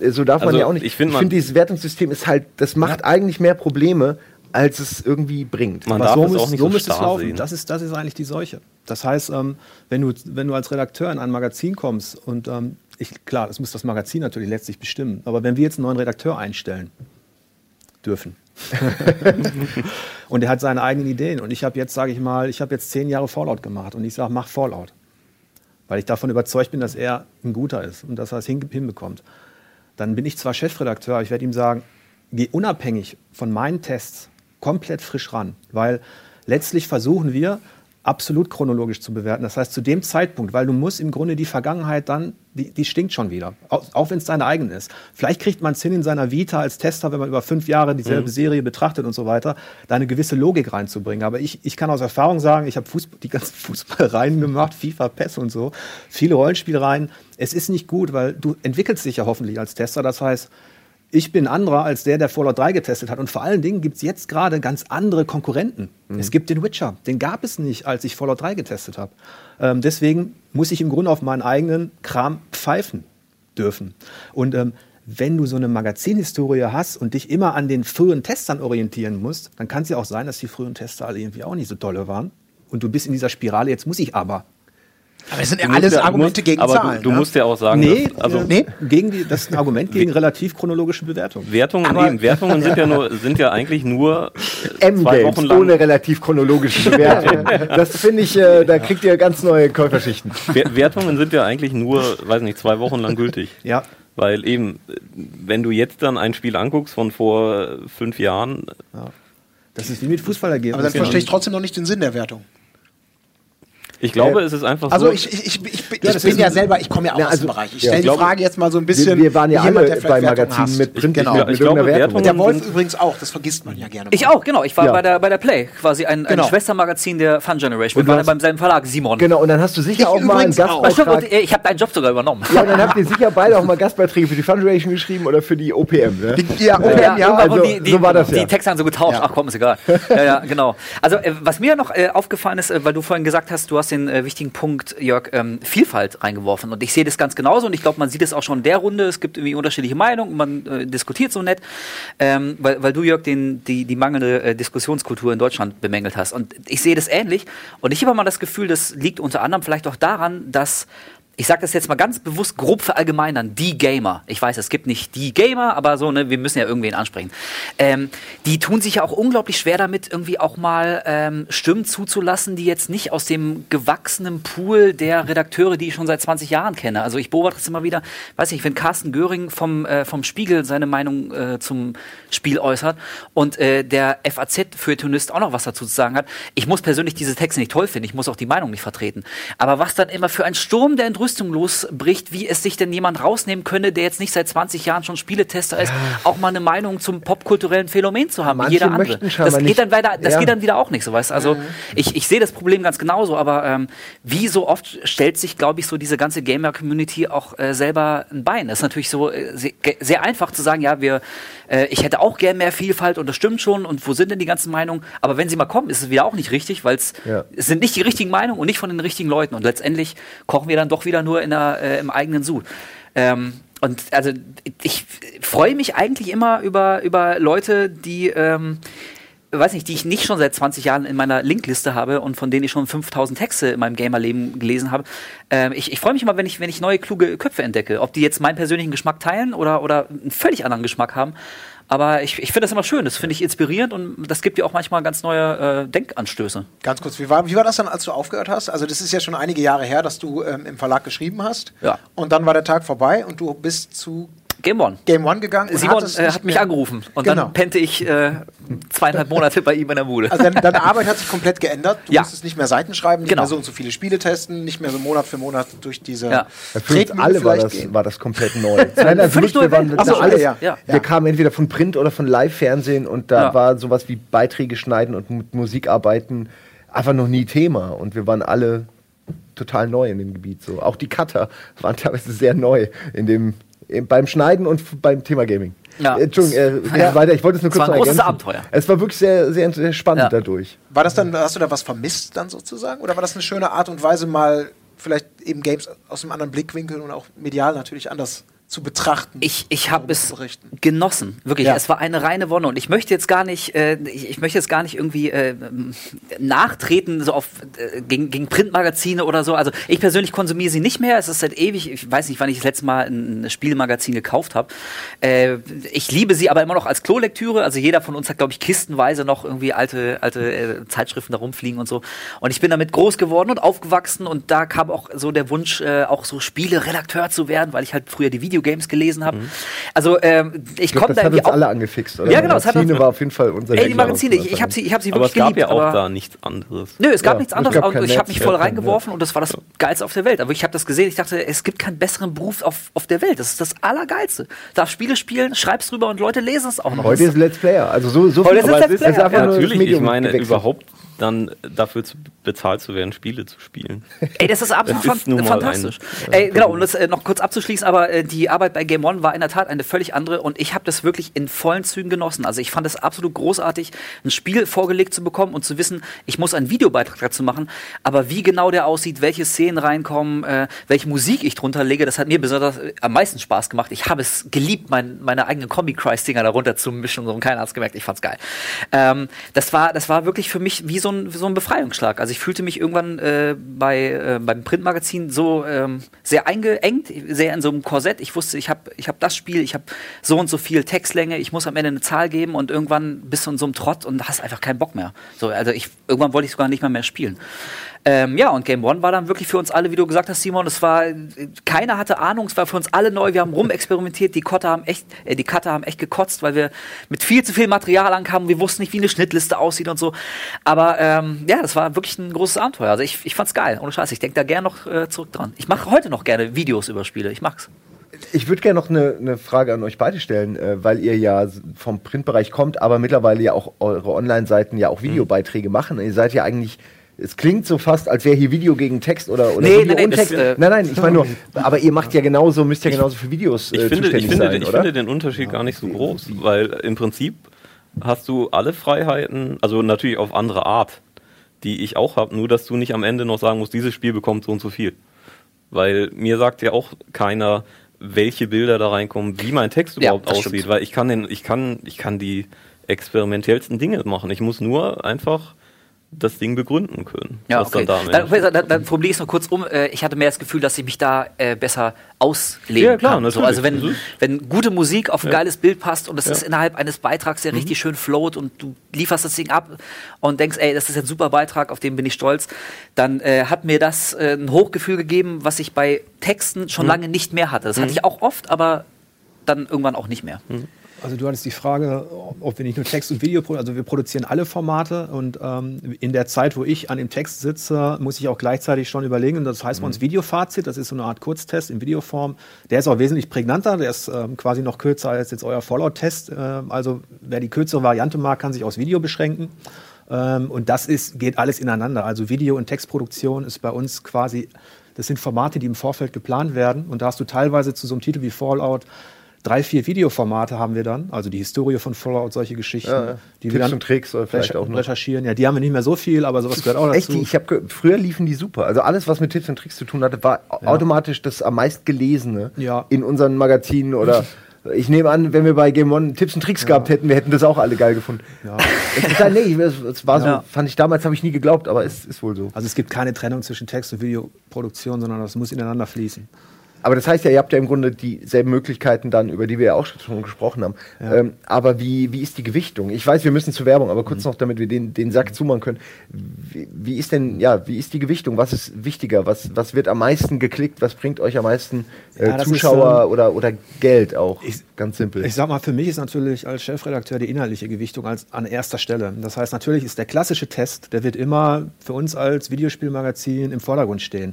Und selbst wenn nicht alle Leute diese zehn Seiten komplett durchlesen, sondern vielleicht nur Seite 1 und Fazit, ja, ähm, ist es trotzdem äh, das Aushängeschild, aber die Videoproduktion drumherum, das heißt das Videofazit, die ersten zehn Minuten, solche Geschichten, Die sind natürlich ähm, attraktiver für viele Leute, weil sie eine kurze Information suchen und die werden natürlich auch höher vermarktet in dem Sinne, ja? weil Videowerbung einfach lukrativer ist. Ähm, Warum nicht aus dem Text einfach eine Kolumne machen, bebildern lassen? Videos. weil ein Test keine Kolumne ist. Eine Kolumne ist eine komplett andere Geschichte. Da hast du natürlich recht, ja, aber ich finde den Begriff Test eh ein bisschen doof, wenn ich ehrlich bin. Aber äh, wie auch immer man es nennen will, was wir da ein Essay oder was auch immer wir da schreiben und machen. ne- Von mir aus nennen wir es Test, dann halt ein Videotest. Äh, aber im Grunde denselben Text nehmen, runtersprechen, das wären bei dem vier Minuten, vier, fünf Minuten wahrscheinlich oder vielleicht auch sechs. Also ich, ich, ich, ich frage ja nur, weil wenn, wenn Videos mehr bringen und äh, Printmedien leiden und man, also warum hängt man, krallt man sich weiter an diesem alten Relikt Es ist im Grunde, Texttest fest? weil das ist, das ist im Grunde, das ist der Kern unserer Arbeit. Also da muss ich jetzt auch mal äh, ein bisschen widersprechen. Nein, gerne, gerne. Ich- ich bin du ja musst nur- bedenken, ähm, ob, warum heißt das eigentlich Test? Man könnte es auch, sagen wir mal so, ich würde es am liebsten, würde ich es Kritik nennen. Ja, oder so. Aber ja. ähm, wir müssen an bestimmte Dinge müssen wir auch denken, wie zum Beispiel unseren Übervater Google. Ja? Und die Leute geben nicht ein Fallout 4 Kritik. Ich verstehe. Oder Fallout 4 Essay. Oder Fallout 4 Da- da- Kolumne mit Wertung. Also hier kommt vieles zusammen. Ich finde es total spannend, weil jetzt sind wir natürlich so richtig schön mittendrin. Guter Punkt, ja. Wir machen eine kurze, kurze Verschnaufpause und dann aber energiegeladen geht es hier weiter. Testen, Sinn, Unsinn, Kritiken, wie sollen wir es nennen? Wo geht die Reise hin? Bis gleich.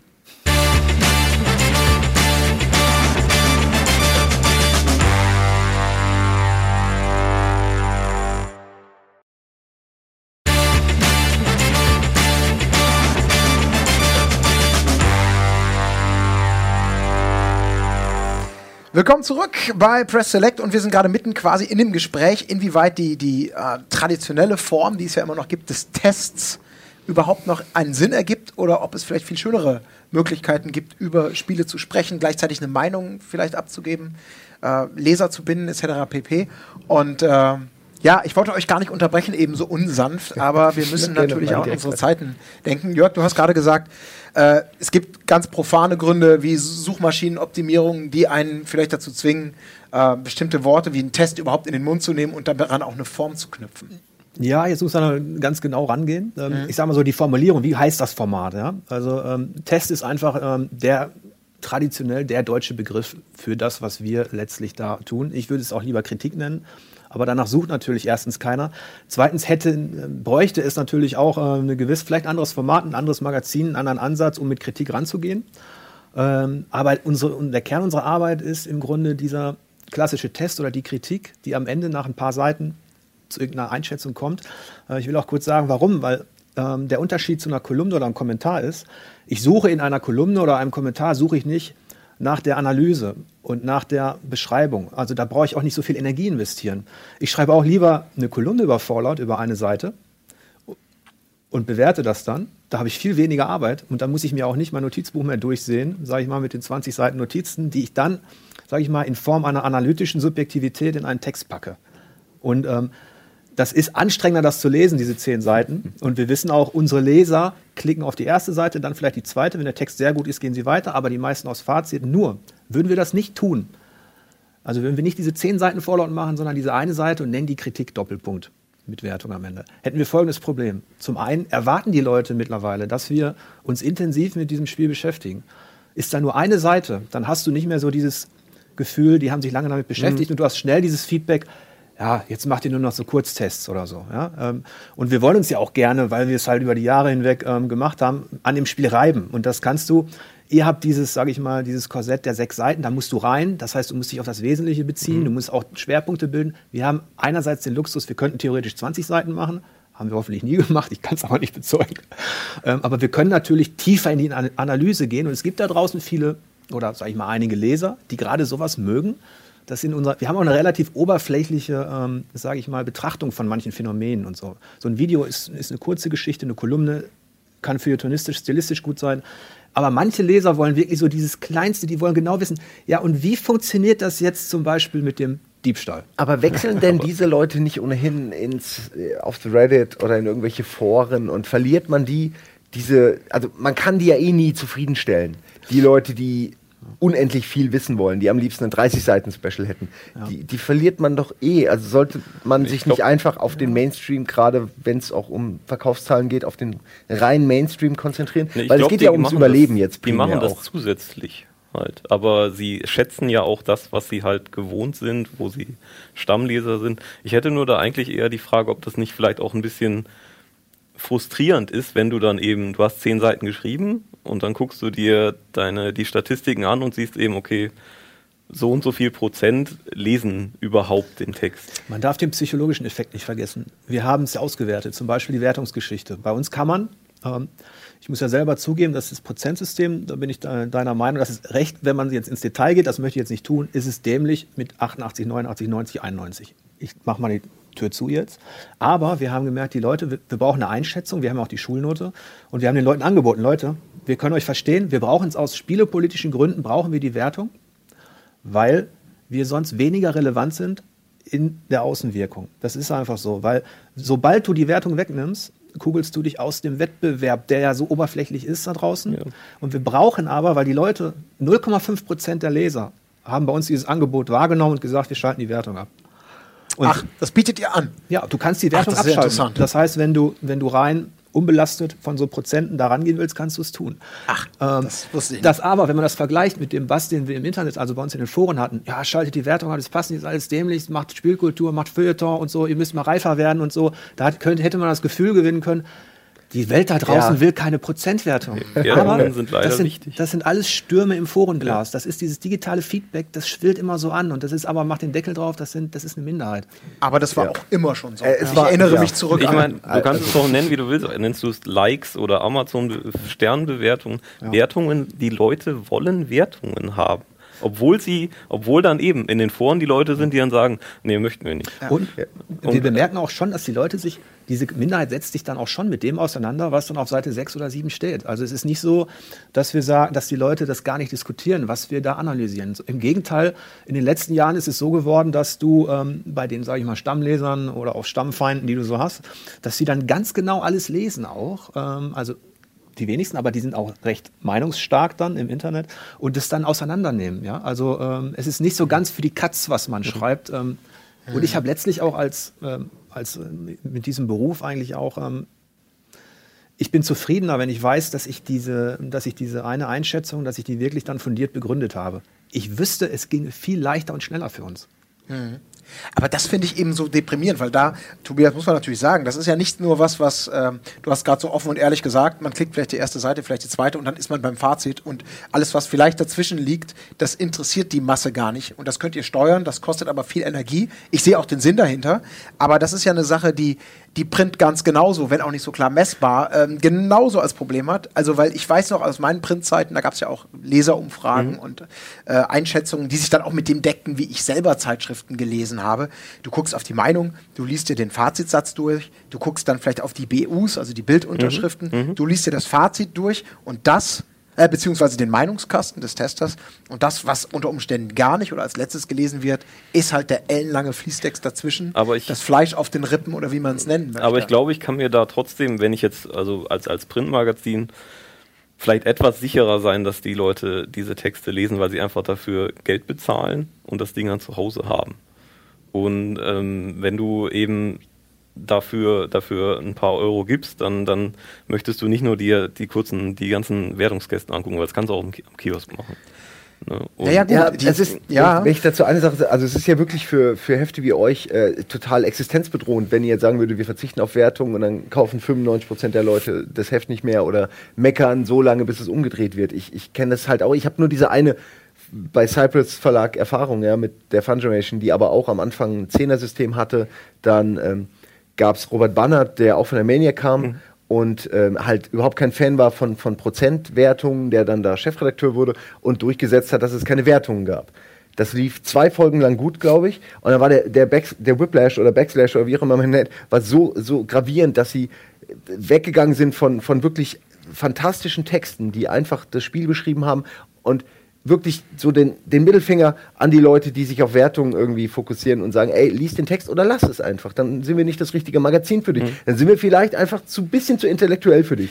Äh, und wir sind nicht, also von der reinen Aussage, glaube, die ich da rein man, interpretiere. Ich glaube, man kann sich diese Elitäre das ja. nicht so leisten. Ja, das, das meine ich ja. Es ist nach zwei Folgen, also das Heft war nahezu ruiniert. Es war vorher ein stinknormales, gutes Heft mit, mit, äh, mit ich glaube, 30.000 äh, äh, durchverkauften äh, Exemplaren, was, was recht viel, was damals Mhm. äh, irgendwie nicht so viel war, aber heute wäre es recht viel.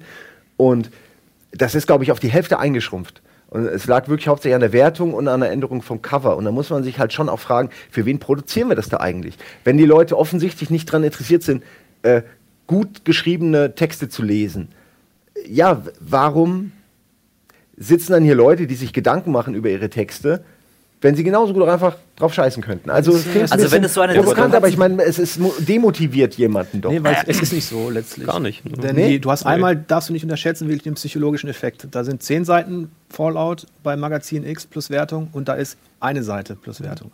Du hast den psychologischen Effekt, ah, wenn sich einer zehn Seiten damit beschäftigt, dann steckt da was dahinter. Ja. Das ist natürlich jetzt für mich noch nicht befriedigend, aber wir wissen auch, es, es kommt auch so ein bisschen zurück, dass die Leute äh, Lust haben, äh, sich mit Analysen zu beschäftigen. Was mich schon immer gestört hat, äh, sage ich mal, an der, an, der, an, an der Spielepresse ist, wenn ich dann entweder bedingt durch den Zwang, du hast jetzt als Redakteur nur die halbe Spalte, ja, also es gab es auch in Print, ja, du hast umgeblättert und da waren sechs Tests. Das können wir uns als, als For Players, man könnte jetzt sagen, das, ist, das wäre Personal ähm, einsparend irgendwie und wir könnten viel schneller sein. Ja, aber das könnten wir uns gar nicht mehr erlauben, weil wir die Leute so konditioniert haben, dass bei uns die Tests so eine gewisse Analyse bieten. Und ich erfahre als Nischenfreund, wenn, ich, wenn mir die Nische gefällt von diesem kleinen Spiel, das jetzt zum Beispiel im Printmagazin aus irgendwelchen Gründen nur so eine, eine halbe Spalte bekommt. Es bekommt bei uns vielleicht fünf Seiten. Das hat ja auch was damit zu tun, äh, dass man seine Arbeit ernst nimmt und auch versucht, das Spiel zu begreifen. Und ähm, dafür ist das Internet natürlich äh, ideal. Da hast du viele Darstellungsformen.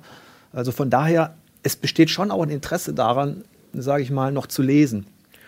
Aber wenn es da so eine Diskrepanz ja, wenn gibt, es so ist, auf jeden Fall. Ja, also ich glaube das auch, aber ich, ich- ich glaube, wir alle erkennen ja, und ihr müsst es ja eigentlich am besten wissen, du hast ja gerade auch selber gesagt, Jörg, diese Diskrepanz zwischen, zwischen dem Text, ähm, in dem viel Liebe steckt und, und äh, viel Detailarbeit, den jemand verfasst hat, der sich wirklich Gedanken gemacht hat, und eben äh, der, der Wertung, auf die Leute irgendwie immer sofort klicken. Also die, die erste Frage, die ich hätte, ist, äh, braucht ein Spiel zehn Seiten in der Beschreibung? Also auch ein Spiel wie Fallout 4, ich bin mir da nicht so sicher. Ich meine, so ein Christopher Nolan macht nach drei Stunden irgendwie auch mal Schluss. Der könnte bestimmt auch zehn Stunden drehen. Aber äh, der weiß ja auch dann, irgendwann ist jetzt mal gut. Und da- da bin ich mir nicht sei- sicher, ob ich wirklich zehn Seiten über welches Spiel auch immer, aber müssen zehn Seiten. Aber gut, äh, ich meine, gut, ihr macht euch die Mühe und die sind da. Ähm, aber wenn Leute nach der zweiten Seite abspringen, dann, also ich sehe da ein Problem. Dann sind doch die Texte offenbar ähm, nicht so äh, abholend geschrieben, dass ein, dass ein Leser dranbleibt. Also dieses die, Too long didn't read, das ist ja mittlerweile irgendwie auch so, so der Standard. Ne?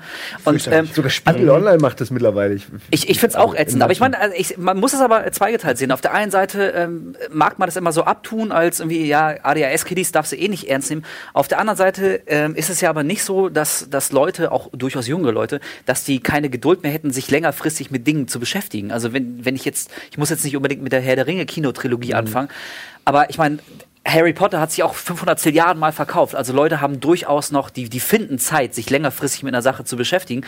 Aber oftmals, gerade so bei Spieletexten, springen die ab, so nach dem zweiten Absatz und springen direkt zur Wertung. Und da frage ich mich, ob man da nicht irgendwie vielleicht selbstkritisch ran müsste. Vielleicht müssen einfach, also ich weiß, ich, ich sitze jetzt hier auf einem ganz hohen Ross und ich habe das, äh, ich leicht reden, aber vielleicht müssen dann einfach die Texte besser werden. Ich gebe dir mal einen Vergleich. Also das ist, ähm, das war natürlich jetzt auch komplett ähm, oberflächlich. Statistiken sind natürlich nicht so erste Seite Fazit und dazwischen liest keine Sau. mehr. Nein, klar, ich habe jetzt nur dein Ähm, konkretes Beispiel Vergleich ist, genommen. Wenn du, sag ich mal, ähm, wenn du Literaturwissenschaft studierst, Geschichte oder irgendwas und du musst in deinem, in deinem Semester sechs, sieben, acht Standardwerke lesen, mindestens. Und die haben für sich vier, 500 Seiten. Da kann man sich auch fragen, Mensch, diese ganzen Wissenschaftler da, was sie da alles so reinpacken. Ne? Und dann ist der, der erste, sage ich mal, der erste Ratgeber vom guten Professor ist, liest du die Einleitung durch, was will er sagen? Und dann geht zum Fazit auf die letzte Seite, was ist sein Ergebnis?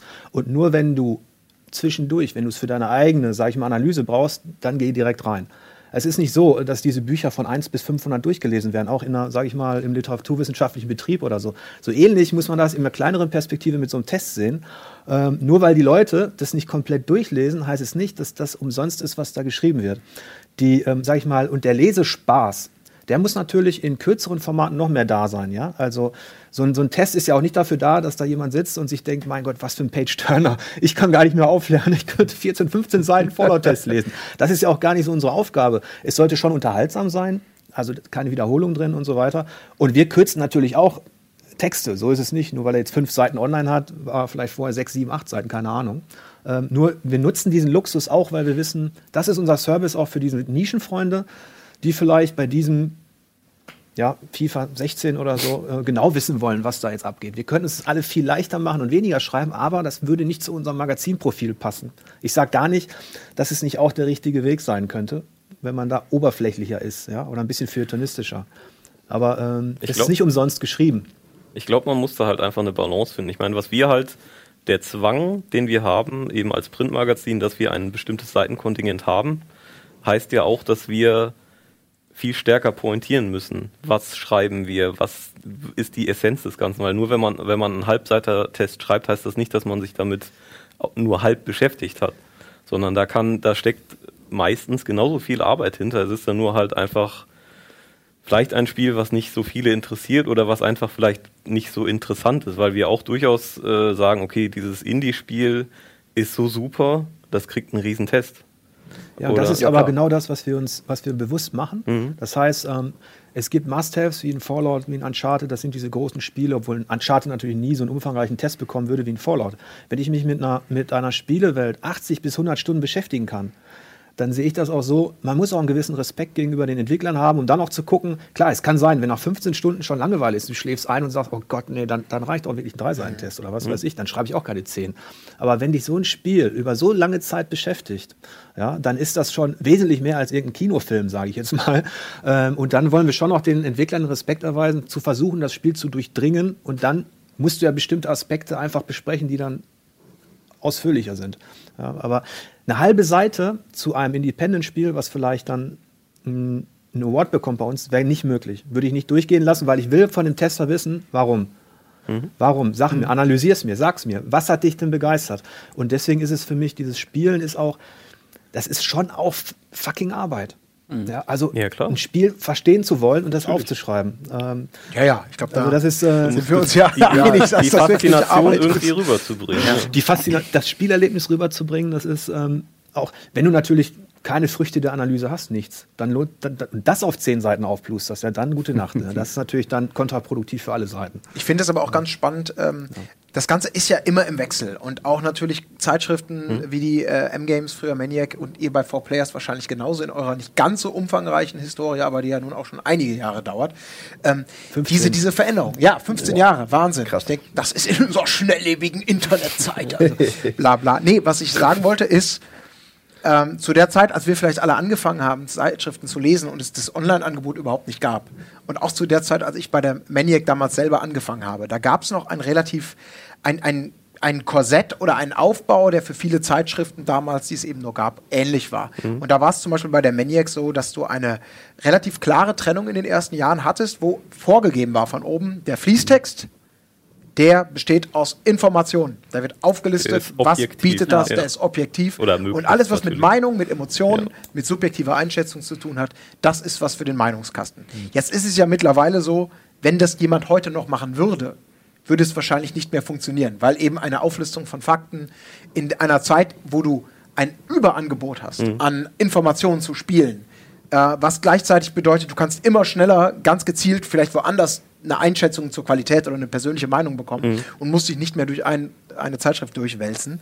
Ähm, diese, dieses Überangebot ist ja auch was, was eine Zeitung wie die M-Games oder auch 4Players eure Tests wahrscheinlich immer wieder anpassen lassen muss, ne? um zu sagen, hey, wir, wir müssen das, was früher vielleicht mal toll war, wir müssen das ändern. Wie Natürlich. ist das jetzt bei also euch? Dieses, Habt ihr jetzt noch so eine Trennung? Dieses oder? Korsett, was du eben ansprichst, das gibt es zum Beispiel bei uns nicht mehr in dieser Form. Also das habe ich auch, auch als ich da, da vor fünfeinhalb Jahren angefangen habe, da hieß es eben auch, du, du darfst, äh, mach, was du möchtest, aber es muss halt schlüssig sein. Also man muss am Ende, es muss erklärt sein, warum dann da nachher diese Zahl steht. Und äh, du kannst da alles Mögliche ausprobieren. Und es gibt auch eben Tests, die sind komplett aus der, äh, aus der Ich-Form geschrieben. Und das äh, ist ja dann quasi ein, ein Riesenmeinungskasten. Es geht auch. Es ist alles, es ist alles frei. Eben, wie du auch gesagt hast, wir müssen uns ständig entwickeln und anpassen und eben natürlich diese, ähm, ja, der Online-Bereich hat ja natürlich in den ganzen Printmarkt eingeschlagen und Opfer gefordert sozusagen. Und ähm, ich glaube, wir halten uns da noch ganz gut, weil wir einfach, ähm, einfach ein sehr, sehr treues Stammleserpublikum haben und, und eben immer versuchen, da auch vielleicht auch andere Schwerpunkte zu setzen, als man eben online hat und äh, auf unsere Stärken zu setzen. Wir sind ja eben auch wirklich ein, wir sind immer noch sehr printfixiert, was eben, das gibt's ja bei vielen anderen Printmagazinen auch nicht mehr. Die haben die Hefte, aber da spielt dann die Website doch eigentlich die erste Geige. Und das ist bei uns ganz klar nicht so. Aber es ist mehr geworden, muss man Es ja ist sagen. mehr ne? geworden, Früher wurde natürlich. das ja ignoriert. Muss, muss ja. Muss Mittlerweile, ja. Obwohl, glaube ich, dass das Maniac Forum eins der ersten Spieleforen waren, was es überhaupt gab in Deutschland. Das kennen wir wahrscheinlich alle noch. Gibt es ja immer noch Gibt's das immer. legendäre das- Maniac das Forum. Ja, es gibt ja zwei, muss man dazu Genau. sagen. Ja, ja, es gibt das, das alte, das du und das- meinst, und das genau. neue ist das offizielle, Ja. das ihr auch auf eurer Seite Richtig, verlinkt. richtig. Nur nicht, dass jetzt Leute dann ins falsche Du, Forum du gucken. findest aber noch einen, einen kleinen Link auch zum alten. Noch Ja? Ja, natürlich. Ja, nee, ich mu- muss mal wirklich mal sagen, das Maniac-Forum, so wie du es gerade beschrieben hast, Mhm. das war eine Institution über viele Jahre und hat, hat unglaublich viele Jobs äh, vermittelt. Mhm. Äh, es war also faszinierend, ja, wie viele Leute äh, in der Branche gelandet sind oder irgendwie äh, von dem einen zum anderen gekommen sind, nur Mhm. weil im Maniac-Forum irgendwo geschri geschrieben wurde, ey, ja, kannst dich ja mal bewerben oder hier schreibt mal eine PM. Und Es ist sehr interessant. Ähm, hat heute nicht mehr die Relevanz, die es damals hatte. Aber, es, es, Aber da treffen sich immer noch sehr, sehr viele äh, Ja, ähm, äh, Veteranen quasi. Ja.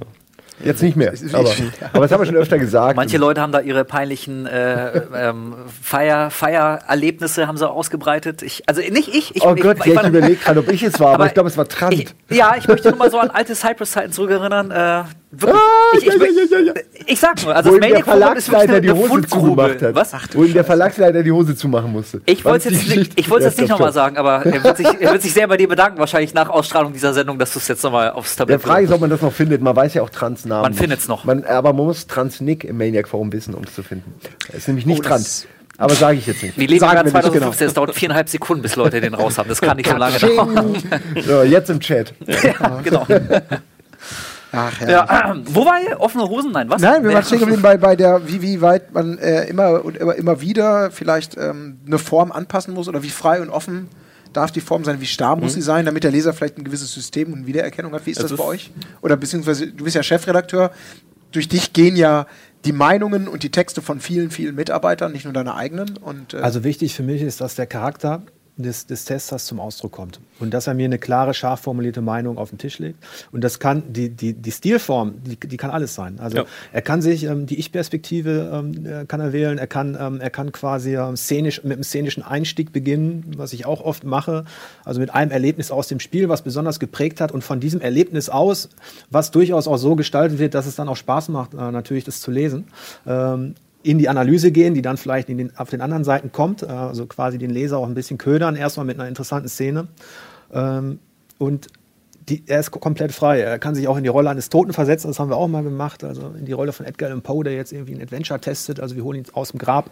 Es ist natürlich so, diese Spielereien, die man sich dann so gönnt, die, die sind für die Redakteure eine Abwechslung und so, aber man merkt dann da draußen in dieser äh, spießigen ähm, User-Spielerszene ist das dann manchmal so, äh, ich wollte aber, das ist, warum denn? Ich wollte bloß, ne, jetzt hört auf damit. Wie viele Waffen gibt's denn? So, bloß nicht experimentieren, das ist das Schlimmste. wenn Das du ist siehst, Lava-Level. die, die Leute, was sie dann auch nach so einem Test dann teilweise äh, äh, die Klassiker, der Klassiker ist, ähm, wie viel Schwierigkeitsgrade gibt es oder wie viel Spielzeit, da schlägt man sich natürlich dann auch und denkt mein Gott, ist das jetzt so wichtig? Ähm, es geht doch um die Analyse, das hast du natürlich äh, immer. Das heißt, wenn du dich kreativ austoben willst, kannst du es tun bei uns. Es gibt kein Korsett, ähnlich wie bei euch. Und ähm, du musst als als Tester natürlich versuchen, so einen gewissen Charakter, deinen Charakter einfach auch darzustellen. Es gibt nichts Schlimmeres, als wenn sich Tester verstecken. Und ich nenne das dann halt immer äh, eunuchische Objektivität, wenn ich das Gefühl habe, jetzt entscheide dich mal, jetzt sag mir, ist es schlecht oder gut. Ich will nicht lesen, wie es ist nur. Das kriege ich bei Amazon auch raus. Ja? Bei Amazon Fallout 4 weiß ich auch, was da alles drin ist. Ja? Ich habe gerade ich hab eine super Idee gehabt für ein neues Wertungssystem. Äh, und zwar Euro, Jetzt kommt die Revolution. Euro pro Stunde. Seit 30 Jahren wird darüber Euro pro debattiert. Stunde, Jetzt kommt- Euro pro Stunde. 100 Stunden Spielspaß, Spiel kostet 60 Euro, kannst du direkt ausrechnen. Äh, Andere Spiele bieten vielleicht 6 Stunden, kosten auch 60 Euro, hast du direkt einen höheren Preis. Du kannst Stiftung Du, Spiele. du Ja, aber weißt, wie teuer das Spiel Aber ist. wenn es die besten sechs Stunden deines Lebens sind. Ja, aber vielleicht sind, äh, das, sind ist vielleicht Geschlechtsverkehr auch, für den ich bezahlen muss. Trotzdem bezahle ich nicht dafür, weil ich, Man das ja auch zu sagen- teuer. also zu viel Geld will ich vielleicht nicht ausgeben für Spiele. Ich nehme dich mal mit. Also sowas wie, naja, sowas wie Minecraft wäre halt Preis-Leistungs Ja. äh, äh, für die Ja. nächsten 100 Jahre und andere Spiele, die richtig teuer sind, wenig bieten. Aber das Äh, ist natürlich aber wieder das ist natürlich eine objektive bescheuerte Form, die Idee, gar nicht ist funktionieren kann, oder? Kann diese Form denn, ich meine, ich Ja, erinnere mich an sowas eine faire Ja. äh, man könnte gucken, wie lang spiele ich es, bis es mir objektiv keinen Bock mehr macht und das dann umrechnen. Ich weiß, Das macht ja subjektiv keinen. Bock. Ja, eben, Das das ist das Problem. Es schwierig. macht ja subjektiv keinen Bock Ja. mehr. Ich erinnere mich an Olli Muscher, das hatte ich damals als Tester den ersten Teil in dreieinhalb Stunden durch. Äh, damals Ja, aber PlayStation Wertung, 2. ja. Aber ja, Wertung muss, ist ja auch nichts anderes als genau. Das haben wir ja auch mehr oder weniger gerade Genau, gesagt. aber ja. dann ist die Frage, wie gehst du an sowas ran? Kannst du da so ein, ein, eine Maßgabe der Zeit? Also wenn ich eine? Prozentangabe machen kann, dann kann ich auch eine, eine Wertangabe machen, finde ich, Preis-Leistungsverhältnis. Ja, das äh, war ja auch, gab, es gab diese Versuche ja auch mal eine Spielspaßwertung und eine Preis-Leistungswertung Das machen voneinander das zu trennen. Das, das haben wir äh, kategorisch abgelehnt. Ja. Das ist so die der, das Stiftung Warentestprinzip oder Ja. Computer Ja. mit Spiele. Ich weiß, das ist auch für, nur so. Also für mich ist es, ähm, ich betrachte wirklich nur dieses Spiel aus, also ich will dem Game Designer gerecht werden. Der ist, der ist mir sogar noch wichtiger letztlich als der Käufer. Weil ich mache keine Kaufberatung, kann ich ja gar nicht. Wie will ich dir denn ein Spiel empfehlen, wenn ich dich gar nicht kenne? Ja, ich müsste für dich persönlich zuschneiden, ob dieses Fallout 4 passt oder nicht. Und wenn du schon bei Daggerfall eine Krise gekriegt hast oder halt bei New Vegas, dann werde ich dich nicht überzeugen können. Dann würde ich dir was anderes empfehlen, obwohl ich sagen muss, dieses Fallout ist fantastisch. Aber nicht für dich. Und genau, und die zweite Frage ist ja, wie wichtig äh, oder wertvoll ist deine Empfehlung, wenn ich dich wiederum nicht kenne? Deswegen sehe ich es ganz Genau, genauso, deswegen- ganz genauso wie du. Also äh, die, die Persönlichkeit des, des Testers, böses Wort, aber muss echt immer einfließen. Ich Was- sehe es genauso. Aber genau das ist doch das, das Wichtige, dass eben wenn du Stammleser hast, die wissen nämlich, wie du tickst. Genau, ja, Weil klar. du eben natürlich, was du auch gesagt hast, dass der Test deine Persönlichkeit auch irgendwie beinhaltet. Die Leute erwarten aus vielen traditionellen Gründen, das hat auch mit, der, mit, dem, mit, der, mit den Anfängen der Spielepresse zu tun, erwarten die äh, letztlich unterm Strich eine Kaufempfehlung. Das ist aber falsch. Das hat nichts mit Kritik zu tun. Kritik ist keine Kaufempfehlung, sondern ähm, es ist ja auch schon dann wertvoll, wenn ich dir sage, äh, warum es mir nicht gefällt und scharf formuliere und du findest auf einer anderen Seite findest du die positiven Punkte. Mittlerweile muss ich sagen, ist das, das war vor zehn Jahren war es noch so, dass ich das Gefühl hatte, es gibt nur eine bestimmte Art von Spielepresse. So dieses gesellschaftlich abgesegnete Fachmagazin darf was sagen und so weiter. Mittlerweile ist es ja so, ähm, das hat sich ja, die Veröffentlichungspolitik hat sich komplett geöffnet. Wie gesagt, du hast, du hast Spiegel, du hast auch mal die großen Tageszeitungen, die im Feuilleton anders drüber schreiben oder auf diese Art. Du hast die, du hast die Videopolemik endlich mal, Gott sei Dank, ja, vor allem in den USA, ähm, Person, du hast die, die Videospiele-Show, du hast den, das Entertain, Spiele werden bei Let's Playern vorgestellt. Als Käufer, Leser oder was auch immer Interessierter da draußen hast du doch so eine Auswahl an Spielepresse im weitesten Sinne. Ja, ich kann mir doch wirklich da einen Punkt aussuchen. Und dann musst du Folgendes leisten, um überhaupt noch da in diesem Spielbetrieb dabei zu sein. Was machst du denn noch in deinem Bereich irgendwie besonders gut oder so? Was ist denn, warum soll ich denn bei dir? Und dann ist es bei uns vielleicht, ja, die machen halt so sechs bis zehn Seiten. Und die verheißen da immer alles. So, so jetzt mal ganz blöd gesprochen, ja. Ähm, Und dann hast du, wenn dich das gar nicht interessiert, so diese Art von Journalismus, dann brauchst du es ja gar nicht anwählen. Also die Anfänge, als ich angefangen habe, 2000 bei 4Players, da dachte ich auch, ich mache das ein, zwei Jahre hier, diese Online-Geschichte. Da war ja Print total dominierend. Und online war im Grunde äh, das, was dann irgendwann in der ersten Schicht Print so ein bisschen ablöste. Das hat ja auch Geburtsschmerzen gehabt. Da gab es auch die klassische Trennung zwischen den Redakteuren. Das ist alles albern aus heutiger Sicht eigentlich. Ähm, ich könnte da auch viele Anekdoten erzählen. Und jetzt ist es halt so, Social Media, YouTube und Co. lösen klassisch online wieder. Es ist der neue, eine neue Schicht drüber, eine neue mediale Schicht. Ja, aber auch weil es noch prägnanter, noch kürzer ist. Irgendwann wird es GIFs geben, wo einfach alles Relevante zu dem Spiel in einem GIF, was maximal eine Minute lang ist, damit du auch ja in minimaler äh, Zeit, mit minimalem Aufwand auf, Aber im Smartphone. Und dazu schreit noch jemand die und ganze dazu, ah! Ja, ja. Fertig. Also, es ist wirklich so. Also ich habe nicht, ich habe nicht das Gefühl, dass es immer relevanter wird, was man da schreibt, sondern es wird immer, es ist immer mehr auf visuelle. Ja, aber das wird auch immer dümmer und primitiver. Ja, und die äh, Leute merken das-. Wir hatten bei uns ein GIF übrigens zum Fallout 4 Test. Da war er nicht be- begeistert. Test-GIF? davon. Ja, aber der, der Pip-Boy wurde quasi von hinten auf dem Tisch von einem Fallout-Entwickler Gestreichelt. Ach so, ge genommen.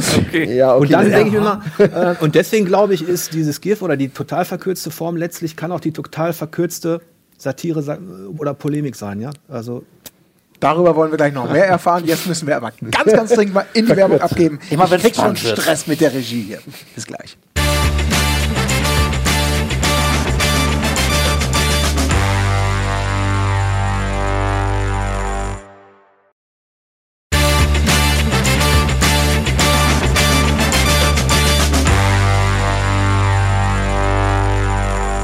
So, und da sind wir wieder zum vierten und letzten Teil unserer kleinen Quatschrunde hier. Ähm, bin immer noch Im froh, dass hier Sinne. gute Laune herrscht nach so langer Zeit. Das ist toll. Ähm, wir wollten eigentlich nur über Fallout sprechen, sind auf ähm, Test- und Berichterstattungsbereiche gekommen, die natürlich mit Fallout zu tun haben. Äh, ich möchte jetzt den, die Gelegenheit nutzen, vielleicht noch mal ein bisschen zurückzukommen. Berichterstattung über Fallout. Jörg, ihr habt es bei 4Players getestet, umfangreich. Ihr habt es printmäßig getestet, Tobias. Wir bei, ähm, bei Rocket Beans haben eine ganze Reihe von Let's Plays gehabt. Also Tagebücher soll heißen, wir, wir nehmen den, den, den, den Zuschauer mit und er folgt uns einfach auf der Reise, ohne jetzt einen Anspruch zu haben, es durchzuspielen oder zu sagen, wir geben eine Wertung oder wir geben eine Kritik oder Beurteilung ab. Das ist so, ja, es ist einfach ein Reisetagebuch. Und ähm, Wolf, bei Inside PlayStation, wo du ja momentan äh, deine Wirkungsstätte hast, wie habt ihr denn, in welcher Form habt ihr, ihr habt ja keine Tests in dem Sinne. Nee, wir haben keine Tests. Wir haben äh, zum einen ein äh, klassisches, unoriginelles, aber wie ich finde immer relativ spaßiges eine Stunde mit gehabt. Äh, Wer es nicht kennen sollte, da spielt man halt eine Stunde ein Spiel an. Der Titel sagt, glaube ich, irgendwie auch schon alles. Ähm, dann hat der liebe Trant hat ein äh, Videoguide gemacht über das Siedlungs- und Baufeature. Das äh, haben wir im Vorgespräch auch mal ganz kurz angerissen. Wir sind aber jetzt nicht dazu gekommen. Das sorgt auch für manche Irritation. Ähm, und weil Trant echt so ein, so ein kleiner Hamsterer und Bauer ist, hat er sich einfach mal übers Wochenende So zusammengesetzt. schätze ich ihn auch ein. Ja, wirklich, also äh, ja, ich finde das richtig geil. Naja, und da hat er ein kleines Video zusammengeschnitten, so ein Anfänger-Tutorial-Guide, wie siedel und baue ich eigentlich richtig. Und äh, im Nachklapp, das ist bei Inside PlayStation jetzt gerade noch nicht gelaufen. Ich weiß nicht, wann die Sendung hier ausgestrahlt wird oder dieser Podcast, dann ist es möglicherweise bei uns aber schon gelaufen. Ich habe mich äh, mit Trant auch nochmal zusammengesetzt und wir haben eine ähnliche Diskussion wie jetzt hier geführt, nur über Fallout 4. Also quasi rückblickend, was hat uns gefallen, was hat uns nicht gefallen, was waren unsere Magic Moments, ist es jetzt ein geiles Spiel oder nicht. Ähm, und möglicherweise, also das ist ja auch das Schöne jetzt gerade so bei Inside PlayStation, wir sind thematisch auch völlig frei. Also wenn ich jetzt nächste Woche nochmal spontan Bock habe, noch ein Fallout-Video zu machen über, weiß ich, so ein Sightseeing-Video oder die lustigsten Glitches oder ein Magic Moment oder so, mache ich da einfach äh, noch ein Video zu. Also wir können uns da quasi mehr oder minder aussuchen, wie wir das handhaben. Was sehr praktisch klingt, aber wenn man bei euch dann eben eine, also oder anders gesagt, ihr habt, wenn ich es richtig jetzt noch auf die Reihe kriege, einmal, einmal das Baufeature, also Mhm. ein zentrales Feature in unterhaltsam in Details vorgestellt, was neu ist. Genau. Und einmal eine Stunde mit. Und Ja. eine Stunde mit Fallout könnte man jetzt ja sagen, kann eine Stunde mit Fallout einem was bringen? Na, es ist also, wenn wir jetzt bei dem äh, Thema wieder von wegen Test sind, äh, wie, wie sollte ein Test sein, macht ein Test Sinn und so, dann ist es natürlich kein klassischer Test. Also so ein eine Stunde mit ist wirklich genau das, was der Titel sagt. Das ist ein erster Einblick. Und oftmals hat man bei Spielen, also ich meine, das kennen wir ja alle, man sieht ein Spiel und man weiß eigentlich so nach ein paar Minuten, das ist jetzt was für mich oder irgendwie auch so gar nicht. Also du bräuchtest zum Beispiel für mich jetzt nicht mit einem eine Stunde mit einem Rennspiel ankommen. So, also ich brauche es nicht mal anmachen, um zu wissen, Ach, das ist nichts für mich. Kann ja, Weihnachtsgeschenk kann ich dann ja schon wieder. Oh, ich hatte mir sowas Vielleicht- Schönes für dich überlegt. Vielleicht könntest du Ich es noch will's mal auch nicht rausreißen. Nein, aber ich meine, was? Ich, äh, nicht, dass muss du ich ja mir noch zwei. Rennspiele kannst du mir auch nicht schenken. Siehst du, so, da, da fängt es da fängt's eben schon an. Nein, das ist, das ist wirklich ein, ein Einblick. Das ist so ein, so ein äh, wir, wir gucken mal rein. Ähm, man kriegt ja oftmals auch schon äh, so die ersten Ahnungen davon, okay, das funktioniert ja schon ganz gut. Oder man merkt auch schon so nach einer Stunde so, ah, hier läuft es irgendwie noch nicht so ähm, ganz rund. Aber das ist in dem Sinne echt natürlich kein, kein klassisches Review. Dafür haben wir eben diese Diskussionsrunde nochmal ähm, nachgeschoben, wo wir dann wirklich mehr ins Detail gehen, was, was wirklich gut funktioniert, was nicht funktioniert, wo wir auch in einer, ähnlich wie hier, in so einer freien Gesprächssituation, aber ohne, dass wir uns jetzt genau Punkte abgehakt haben, äh, wir reden jetzt, wie, wie viele Waffen gibt es oder, oder gehen zu sehr ins Detail. Das war wirklich so äh, ein lockeres Gespräch, so wie hier äh, unter zwei Fallout-Fans. Was hat uns gefallen, was hat uns nicht gefallen? Ja. Ja, jetzt ja. bist du baff, ne? Ja, ich bin wirklich baff. Und, ähm, Ja, das Problem ist, wenn sich Fans untereinander unterhalten, ist man ja auch immer in so, einem, in so einer Echokammer. Also man, man, alle finden es geil, alle freuen sich über die ganzen neuen Sachen und finden dieselben Sachen oft doof, wie ah, Grafik hätte besser sein können oder so. Ähm, aber was, was weggebissen wird, sind sämtliche Art von kritischen Kommentare meistens. Also man wird schnell vom Hype-Train überrollt, wenn man nicht äh, das alles extrem gut begründen kann.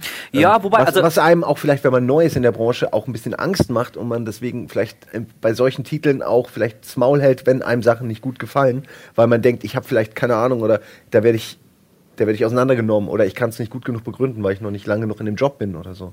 Ja, aber auch hier, äh, was, was wir vorhin hatten, dieser Punkt von wegen irgendwie auch mal neue äh, Stimmen hören. Also ich, ich verstehe schon die Angst und irgendwie das wäre so eine Beklemmung, die würde ich auch verspüren. Auf der anderen Seite, wenn mir jetzt zum Beispiel jemand sagt, ähm, der kein ausgewachsener, ausgewiesener Gamer ist und sich nicht mit der gesamten Fallout-Historie auseinanderkennt und nicht jedes Pad der, der Weltgeschichte quasi abgespeichert hat.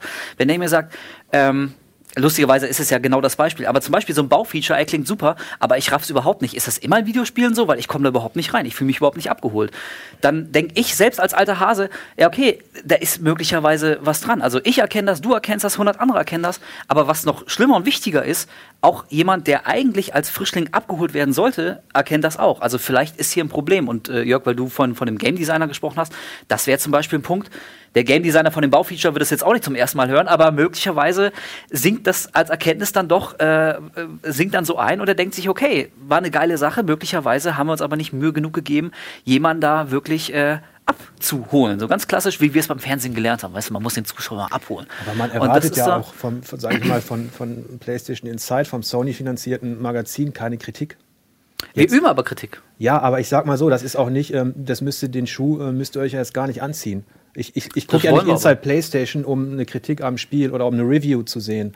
Das wäre ja auch ähm, äh, Realsatire. Naja, aber du willst also, ja eine Meinung, du brauchst ja schon eine Einschätzung, oder? Genau, ja, also das ist uns persönlich auch wichtig. Ich meine, klar, wir, wir arbeiten wie für Sony, deswegen, ähm, also wir äußern Kritik, die wird natürlich einen gewissen Rahmen nicht übersteigen. Das ist völlig klar. Man wird bei uns irgendwie keinen zehnminütigen Rant zu äh, einem Sony-exklusiven Spiel sehen.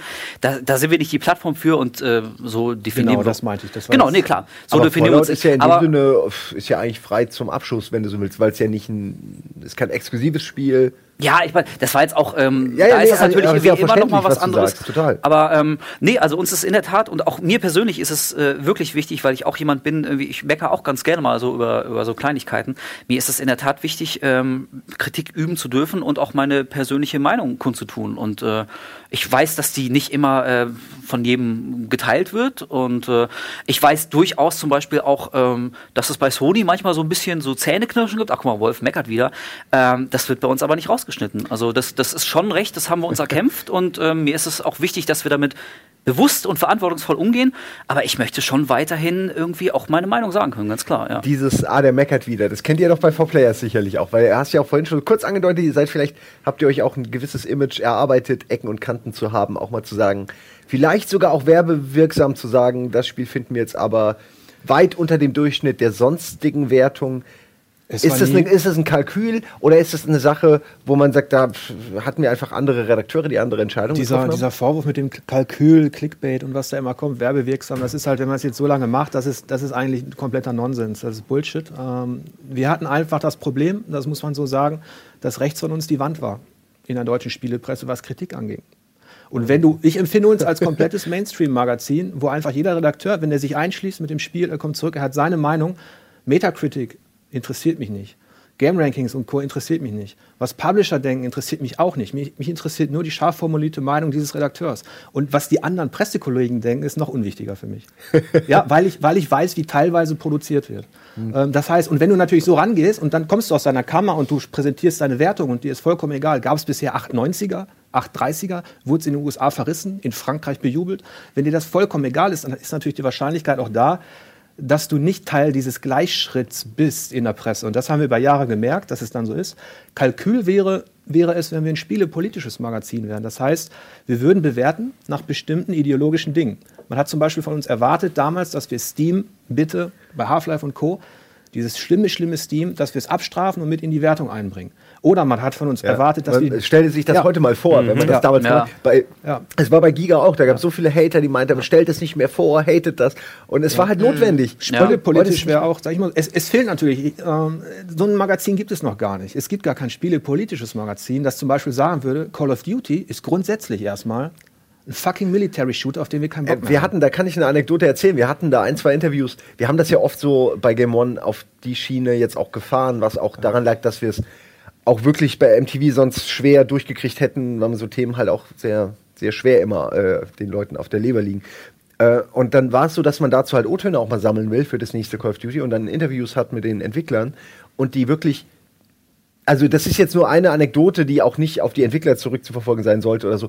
Aber die wurden dann richtig pissig und haben sich richtig angegriffen gefühlt, weil man halt bei dieser Gewaltdiskussion und dieser Militärdiskussion nachgehakt hat, was eigentlich der stinknormalste Job der Welt ist für einen Journalisten. Nicht, dass ich mich jetzt als einen bezeichne, aber das ist eigentlich, sollte für den, der die Fragen beantwortet, die normalste Frage der Welt sein, dass Leute fragen, äh, ob das nicht ein Problem ist, wenn Sachen äh, zu realistisch werden oder wenn man das nicht mehr, wenn es aussieht wie die Nachrichtenbilder. Und dann merkst du, dass die da gar, gar nicht so vorbereitet sind auf diese Art der Diskussion, weil Mhm. alles nur immer um Waffen geht, äh, also um Anzahl der Waffen, Mhm. welche coolen Effekte habt ihr, welche Multiplayer-Modi habt ihr. Ja. Ja, aber das ist doch schade. Ich meine, da muss jemand aus Deutschland kommen und mal eine Frage stellen Ja. und dann sind die äh, fast empört. Wir wurden da mehr oder weniger rausgebeten aus, dem, doch aus, einfach dem, so, aus der ähm, Runde dass dann. die, die, die Spielepresse über Jahre zum Marketinginstrument gemacht worden ist. Nichts anderes ist ein Magazin jeglicher Art, online, print, egal, in irgendeiner Form, aus der Perspektive der Hersteller und der PR, die ja darunter agiert. So, das ist nun mal so. Man soll verstärken, man soll Spielspaß verstärken, nach draußen tragen, alles möglichst locker, flockig, damit, damit sich alles potenziert und, und so weiter. Und wenn du natürlich, ähm, wenn du natürlich da mal dazwischen grätscht und bestimmte Dinge machen einfach keinen Spaß und die sind aus dem und dem Grund langweilig, äh, redundant, äh, letztlich ähm, ja irgendwie, dann fällt das. Also ich hatte immer das Gefühl, wir fallen auf, ohne dass wir es besonders wollen eigentlich, weil wir einfach keinen fucking Spaß mit dem Spiel hatten und das dann beschrieben haben. Und ähm, das war nie Kalkül. Kalkül wäre, wenn ich wirklich sagen würde, diese Art von Spieldesign, die ist bei uns grundsätzlich erstmal, da hauen wir drauf. Ja, weil ich meine, so ein World of Warcraft ist jetzt komplette, kompletter Mainstream. Der hat bei uns Awards äh, äh, gewonnen. Und um Call of Duty abzuschließen, ähm, hätte ich die Tests gemacht von Call of Duty, dann hätte es nicht so gut abgeschnitten. Wir haben halt diesen Anspruch in der Redaktion, du kennst dich aus, geh ran, mach dein Ding, weil du bist ein Shooter-Fan, du freust dich auf Call of Duty. Und da sind wir noch sehr fair als Magazin, dass wir sagen, nicht der Redakteur, der den größten Agro hegt, geht an das Spiel ran, sondern der Redakteur. Ja, wäre ja. Ja. wär doch auch eine Idee zu sagen, wir haben einen Hyper und einen Hater, so jetzt als Konzept für, für einen Test, als vielleicht mal äh, Probetest, ja, also wirklich, dass beide gleichwertig und ernst gemeint, auch der eine findet es wirklich scheiße und kann es noch begründen, der andere findet es wirklich gut und kann Also nur, ich sag nur, warum exper du sagst ja, man experimentiert. Mir geht's vielleicht noch nicht weit genug oder ich bin nicht äh, be- belesen genug in, in dem ganzen äh, Regenbogen an, an, an Zeitschriften, die es gibt. und Ich sag mal so, wir haben es schon ähnlich gemacht, nur was, wo ich auf, worauf ich keine Lust hätte, wäre folgendes. Nehmen wir jetzt mal Fußball und ich setze da jemanden dran, der keinen Bock auf Fußball hat. Das funktioniert nicht. macht ja Mir bringt Sinn. dieser Das ist die nichts. Ja, aber, aber wenn ich jemanden ransetze, der Bock auf Fußball hat und der verreißt dieses FIFA aus irgendeinem Grund, dann wird es interessant, dann wird ein Schuh draus. Das heißt, wenn ich als Rollenspiel-Fan jetzt ein Dragon Age im Gegensatz zu Fallout verreiße, dann wird ein Schuh draus, weil ich die anderen Spiele auch in meiner Erfahrung abgespeichert habe und eventuell Dinge ganz anders sehe. Und das ist das. Ähm, Wir müssen leider, leider, leider, schade. leider. Ich hätte es nicht geglaubt, dass diese zwei Stunden so unglaublich schnell ver vergehen und ihr habt bestimmt noch aus Da der ist doch was Zunge nicht nur Bakterien, sondern auch noch Inhalte, die ihr raus katapultieren wollt. Ich finde es super. Ich kann mich an dieser Stelle nochmal bei euch bedanken, ähm, Jörg, Wolf, Tobias und Simon, dass ihr ähm, so auskunftsfreudig hier mitgemacht habt. Und es war vielleicht nicht von Anfang an geplant, dass wir die und die Richtung gehen, aber genauso verstehe ich dieses Format halt auch, dass wir vielleicht einen Ansatzpunkt finden, unter dem gemeinsam man hier Menschen findet, die Lust haben, darüber zu berichten und dann einfach schaut, was passiert. Ich würde mich sehr freuen, den einen oder anderen von euch oder vielleicht auch alle nochmal hier zu haben. Vielleicht nochmal zu Fallout oder zu etwas anderem, das müssen wir einfach mal sehen, denn auch für Brüste. uns. Ich, Brüste zum einfach, ich, Beispiel. direkt mal einen Themenvorschlag, Brüste. Brüste im Wandel der Videospiele. Nee, einfach nur Zeitschriften. Ja, das ist Ja, aber. Vielleicht kommen wir auch da auf Tests. Ja, auf aber da können wir nämlich zum Beispiel gerne. Almost Daily dann nochmal eingeladen. Äh, na, aber guck mal, je, das weiß ich noch von früher. Jedes Heft, wo, wo eine Frau drauf war, hat sich doppelt so gut verkauft. Ja. Die Zeiten sind, Deswegen- mittlerweile aber auch fast Die. Zeiten sind vorbei. Zum Glück. Ich weiß nicht. Egal, es gibt einen Grund, warum TV-Magazine immer noch alle nur Frauen drauf haben. Also ich wette, wenn ihr alle. Das sind aber echte irgendeine Frauen. Renderolle, Ja. sondern halt eine echte Frau, der macht Cosplay. Warum gibt es so wenig Cosplay auf den äh, Spielemagazinen? Es würde sich besser verkaufen. Macht die Maniac morgen mit Cosplay. Hier Fallout, so eine Fallout-Olle, morgen drauf. Wir hatten sogar schon mal Cosplay drauf. 10.000 mehr, 10.000 weniger. Ja, aber dann nicht die. Freundin von irgendeinem Redakteur, da müsste er dann schon die professionellen.